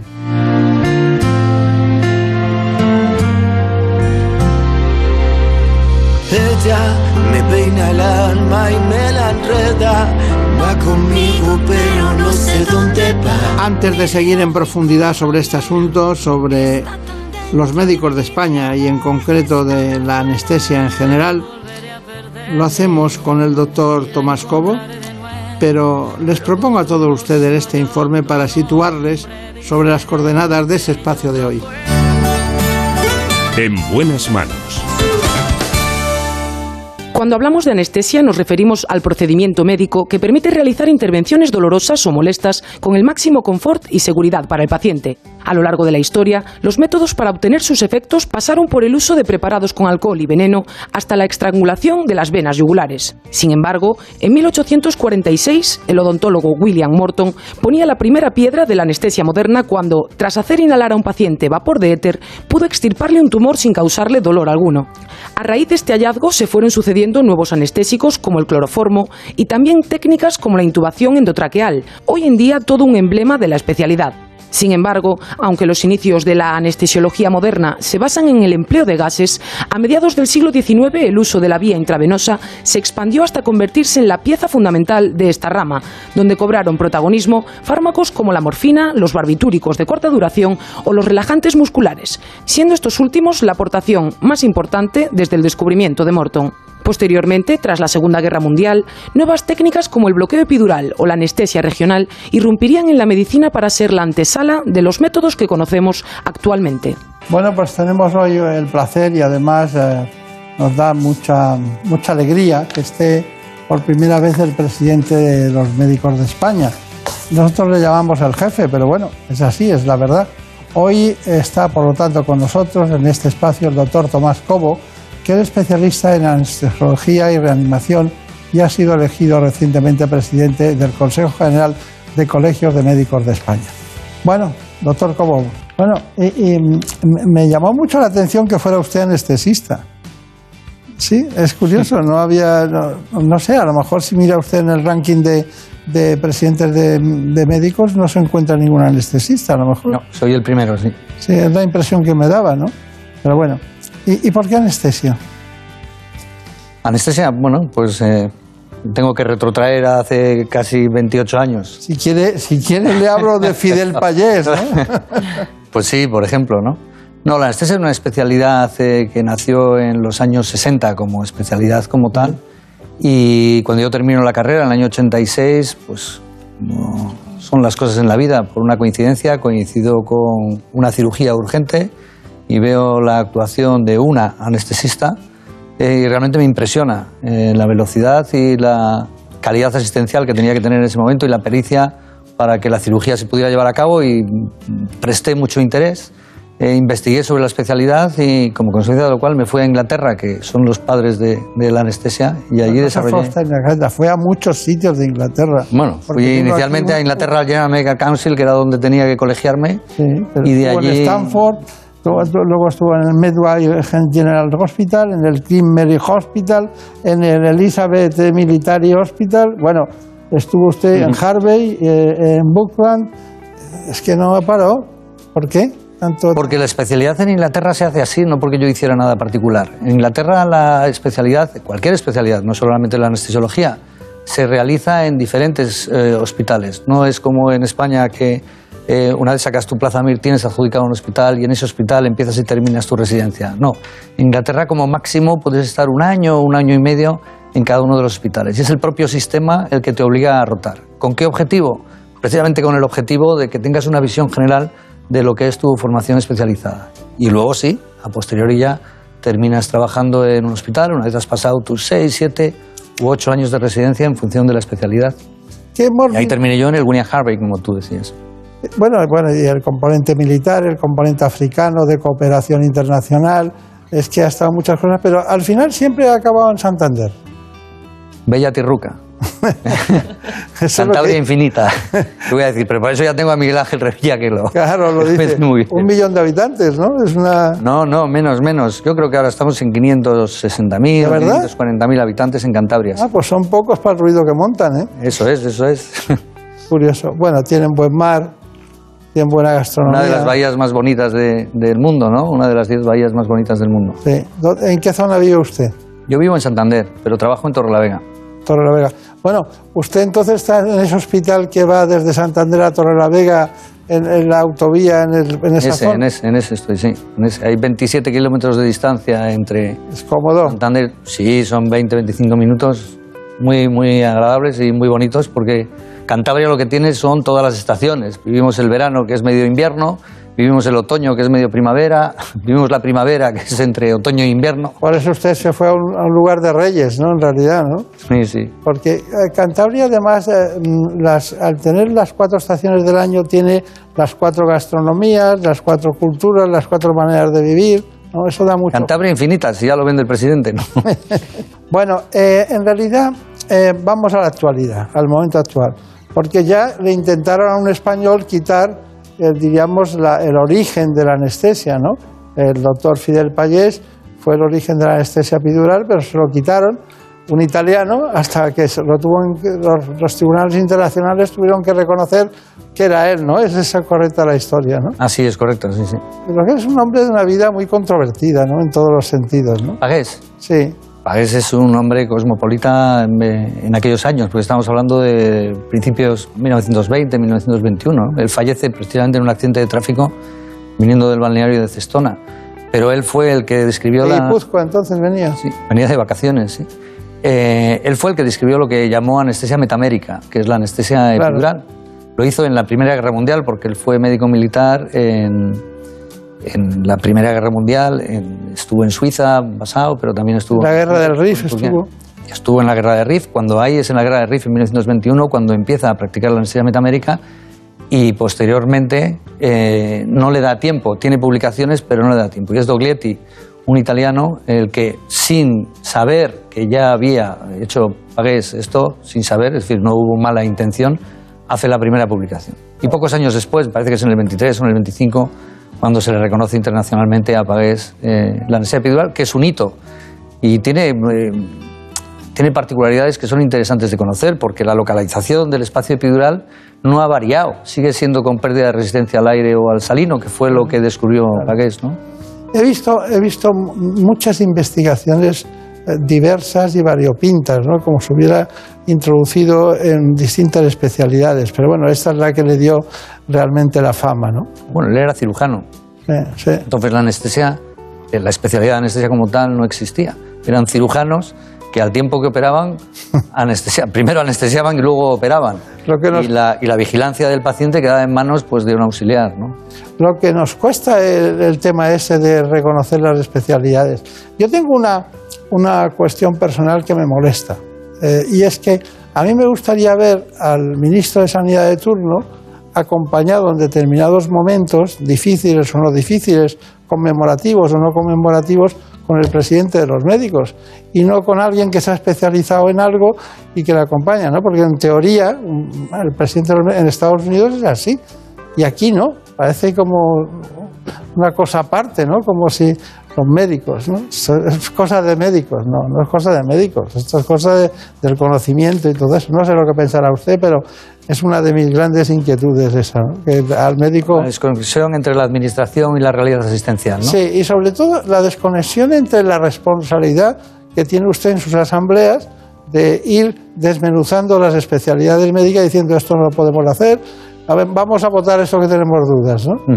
Tienen más conocimiento que muchos que acaban de llegar de la política y vienen, y vienen de, de otros mundos, ¿no? Pero bueno, esa es la historia.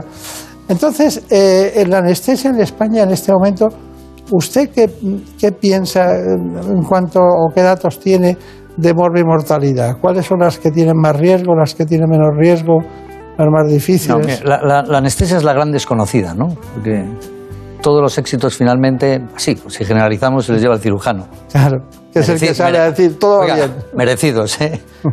Pero la anestesia, sin embargo, antes de la cirugía, todos los pacientes lo que manifiestan es el miedo. Yo lo que tengo miedo es a la anestesia. Oiga, usted lo que tiene que tener miedo es a la cirugía. Y finalmente lo que agradecen es la cirugía.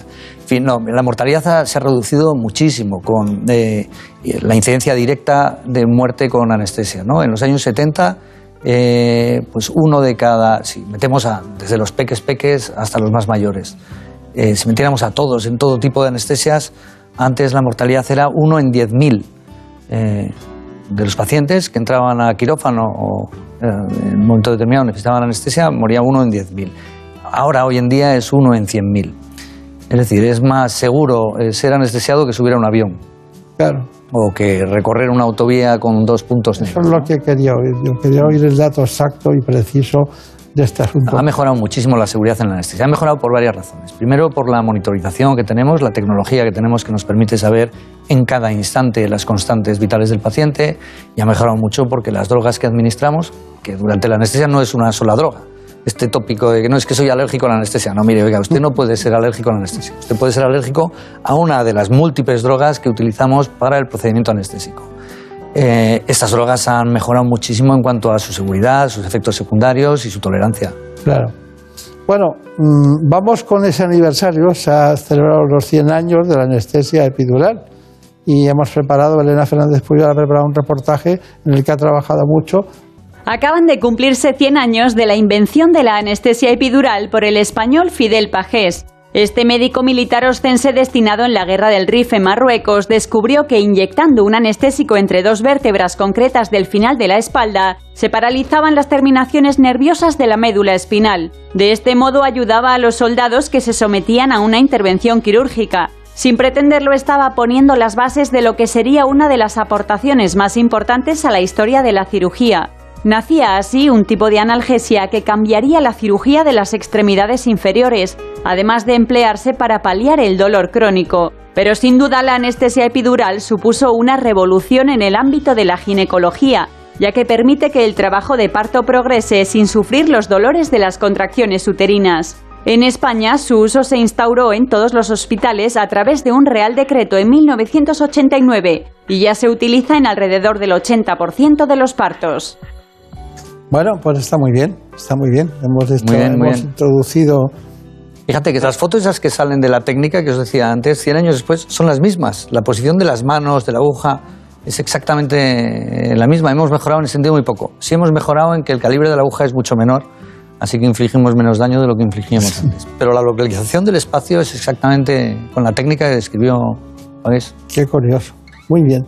Una, una cuestión. eh, ustedes, ustedes necesitan médicos, ¿no?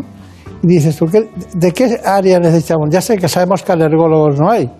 En el sector público hay uno, o en el sector privado hay, hay muchísimos, pero no tantos tampoco. Pero, ¿qué, ¿qué áreas de la medicina son más necesarias en este momento? Pues ahora tenemos déficit de médicos de atención primaria, déficit abrumador de pediatras, déficit de anestesistas. ¿Eh? Sí, subrayo tres. Son las más importantes, sí. Sí, pediatría hay un déficit importantísimo y atención primaria también y anestesiología también. Eh, foco en esos tres, no tengo los datos exactos, pero desde luego estos tres que digo sí son importantes. Eh, ¿Y qué necesitamos para eso? Necesitamos más unidades docentes, más plazas MIR para que nuestros médicos puedan acceder a la formación médica especializada. Y tenemos un problema, un problema que hemos reiterado a los ministros que hemos tenido en estos pocos años ¿no? y a los directores generales de ordenación. Eh, tenemos una bolsa de 7.500 médicos formados en nuestras universidades, en nuestras facultades de medicina de España, en los que, como decía antes, hemos demostrado un extraordinario esmero para que salgan bien formados y que no tienen acceso a la formación médica especializada.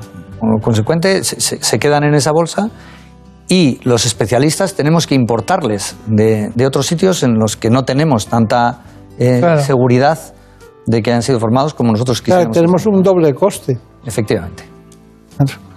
Si hay que formar y no utilizar. Hay que crear más unidades docentes y sacar finalmente más plazas MIR. Vaya.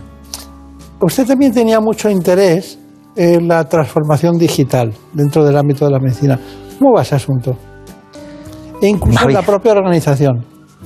Va bien. Mira, hemos sufrido, mi generación, y yo creo que la suya también, yo creo que pertenecemos a la misma, tres revoluciones. Mientras las demás generaciones sufrieron una, nosotros hemos sufrido tres, tres revoluciones. ¿no? La primera revolución, la revolución de Internet. ¿no? Esta la hemos sufrido en nuestras carnes, de pasar de escribir los apuntes a tener que sumergirnos y acceder a lo que es el mundo. La segunda revolución ha sido la de la globalización. Que viajamos por 25 euros, uno se planta en Budapest. Esto era impensable cuando nosotros éramos jóvenes. Y la tercera revolución es la de la Big Data, ¿no? Es en la que estamos inmersos ahora, que sabe más la nevera de lo que nos gusta que lo que nosotros mismos sabemos, ¿no? Sí, dispara y te dice que te falta esto. Pues no me había dado cuenta. Eh, eh, en, en esto de la Big Data es en lo que estamos sumergidos. La revolución digital es inevitable ya en algunos ámbitos, sobre todo en los económicos, en el banco, ya veis que manejamos con facilidad las aplicaciones.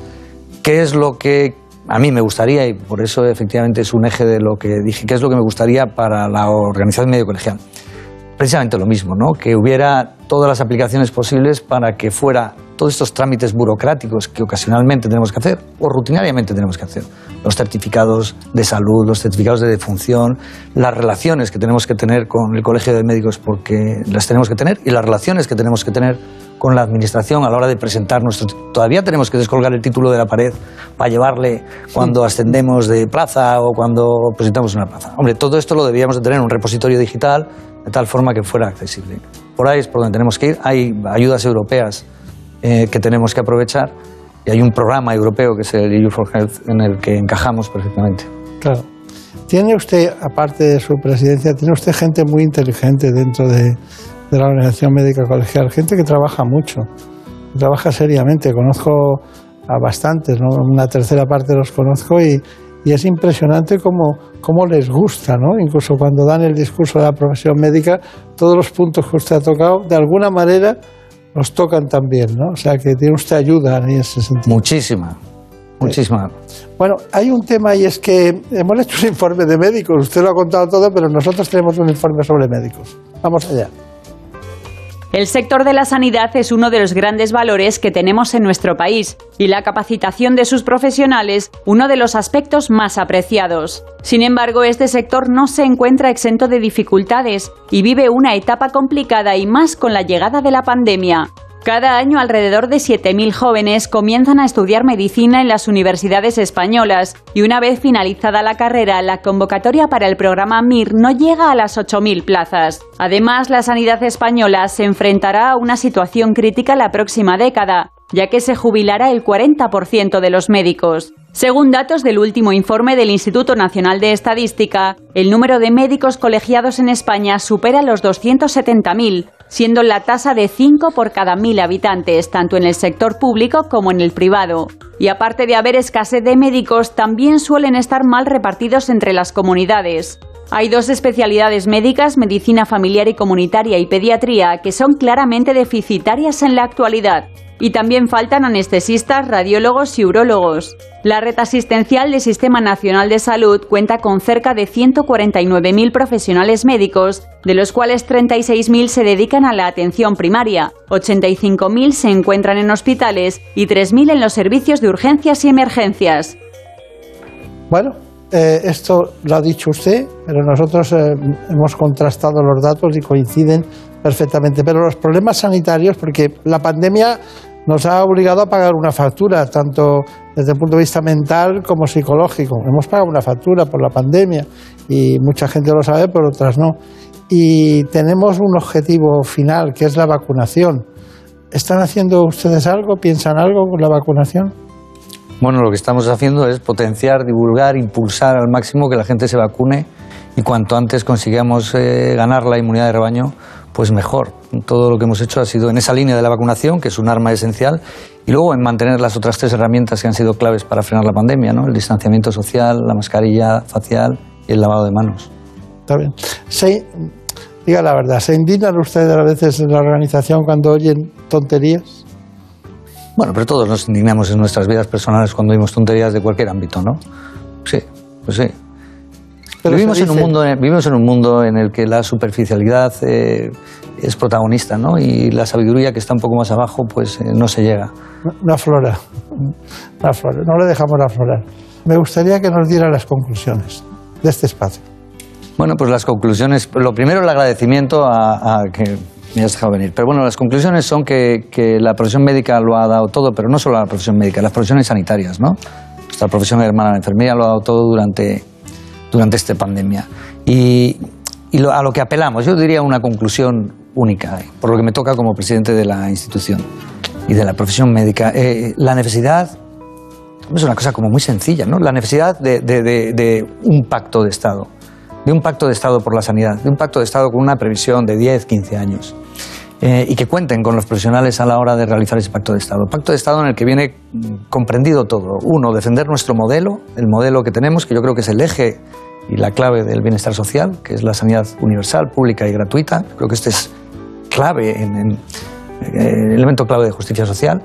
Y que en ese pacto, para defender ese modelo, eh, cuenten con los profesionales, con los profesionales sanitarios, con la profesión médica y con los consejos generales de las profesiones sanitarias. Esta sería la, la conclusión clave. Y es una apelación que llevamos haciendo durante mucho tiempo y que estoy seguro que ahora con este programa de reconstrucción, este programa que tiene el gobierno, presidencia de gobierno, que por cierto nos han llamado y han colaborado, ya no podemos decir que no nos han llamado, sí nos han llamado desde la dirección general, este proyecto 2050 vaya dirigido hacia ese pacto de Estado en el que la infiltración política sea lo menos posible y que trabajemos con esos profesionales con los que yo tengo la oportunidad de trabajar y que tú mencionabas, es verdad, gente muy inteligente, gente muy lista en cada una de sus áreas, gente que ha desarrollado su carrera a lo largo de años y que tiene una gran capacidad intelectual y, y de experiencia, y que ellos sean capaces de aportar a los dirigentes políticos de turno para que este modelo del que nos hemos dotado, clave del bienestar social, se mantenga en el tiempo para nuestros hijos y nuestros nietos. Está bien. Pues yo tengo que pedir muchas disculpas a, a Brenda Hermida y a Marina Montiel porque hoy han participado y le han cedido su espacio a usted para que conozcamos todas las inquietudes que tienen los médicos de España. Le podría decir fácilmente que usted lo duerma bien y, du- y haga dormir bien, pero le voy a decir más. Los médicos podemos hacer muchas cosas, pero lo que nunca deberíamos hacer a nadie es daño. Y eso es una cosa que la llevo yo metida. Le ingresan en un hospital y dicen, te pueden curar o no curar del todo, pero daño no te deben de hacer. Así que mucha suerte. Muchas gracias. Gracias, Brenda. Gracias, María. Gracias. Y a ustedes ya lo saben, seguiremos aquí hablando de salud, siempre con los mejores. Hoy con el presidente de la OMC. Por un beso tuyo, contigo me voy. No me lo pregunto, contigo me voy. Que se me fue del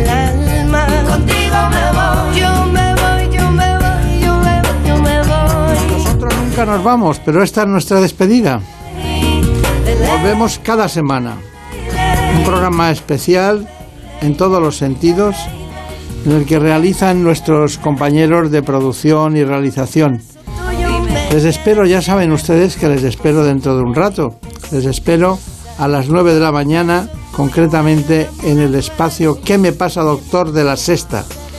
Son elementos de contenido informativo que usamos también en muchas ocasiones en temas de radio. Por un beso tuyo ya no tengo dueño. Acércate un poco, muéveme a besar. Por un beso tuyo, contigo me voy. No juegues conmigo, contigo me voy. Quédate esta noche, Así que les damos las gracias por haber estado con nosotros y que sepan que nos interesan muchos aspectos en relación con la pandemia, las agresiones a los médicos, el acúmulo de mujeres con responsabilidades importantes en el ámbito de la medicina y saber qué va a pasar en el futuro. Muy bien, pues les dejamos hasta la semana que viene. Un abrazo para todos y lo importante ya saben que es y sigue siendo la salud. Con un beso tuyo vi llegar el día por la osadía. Cayó un beso al mar. Con un beso tuyo me dormí cansada. Dormías a mi lado de tanto besar. De toda mi alma salieron estrellas que volaron alto para no llegar. Por un beso tuyo me quedé en silencio. Como me preguntas si quiero Por un beso tuyo, contigo me voy.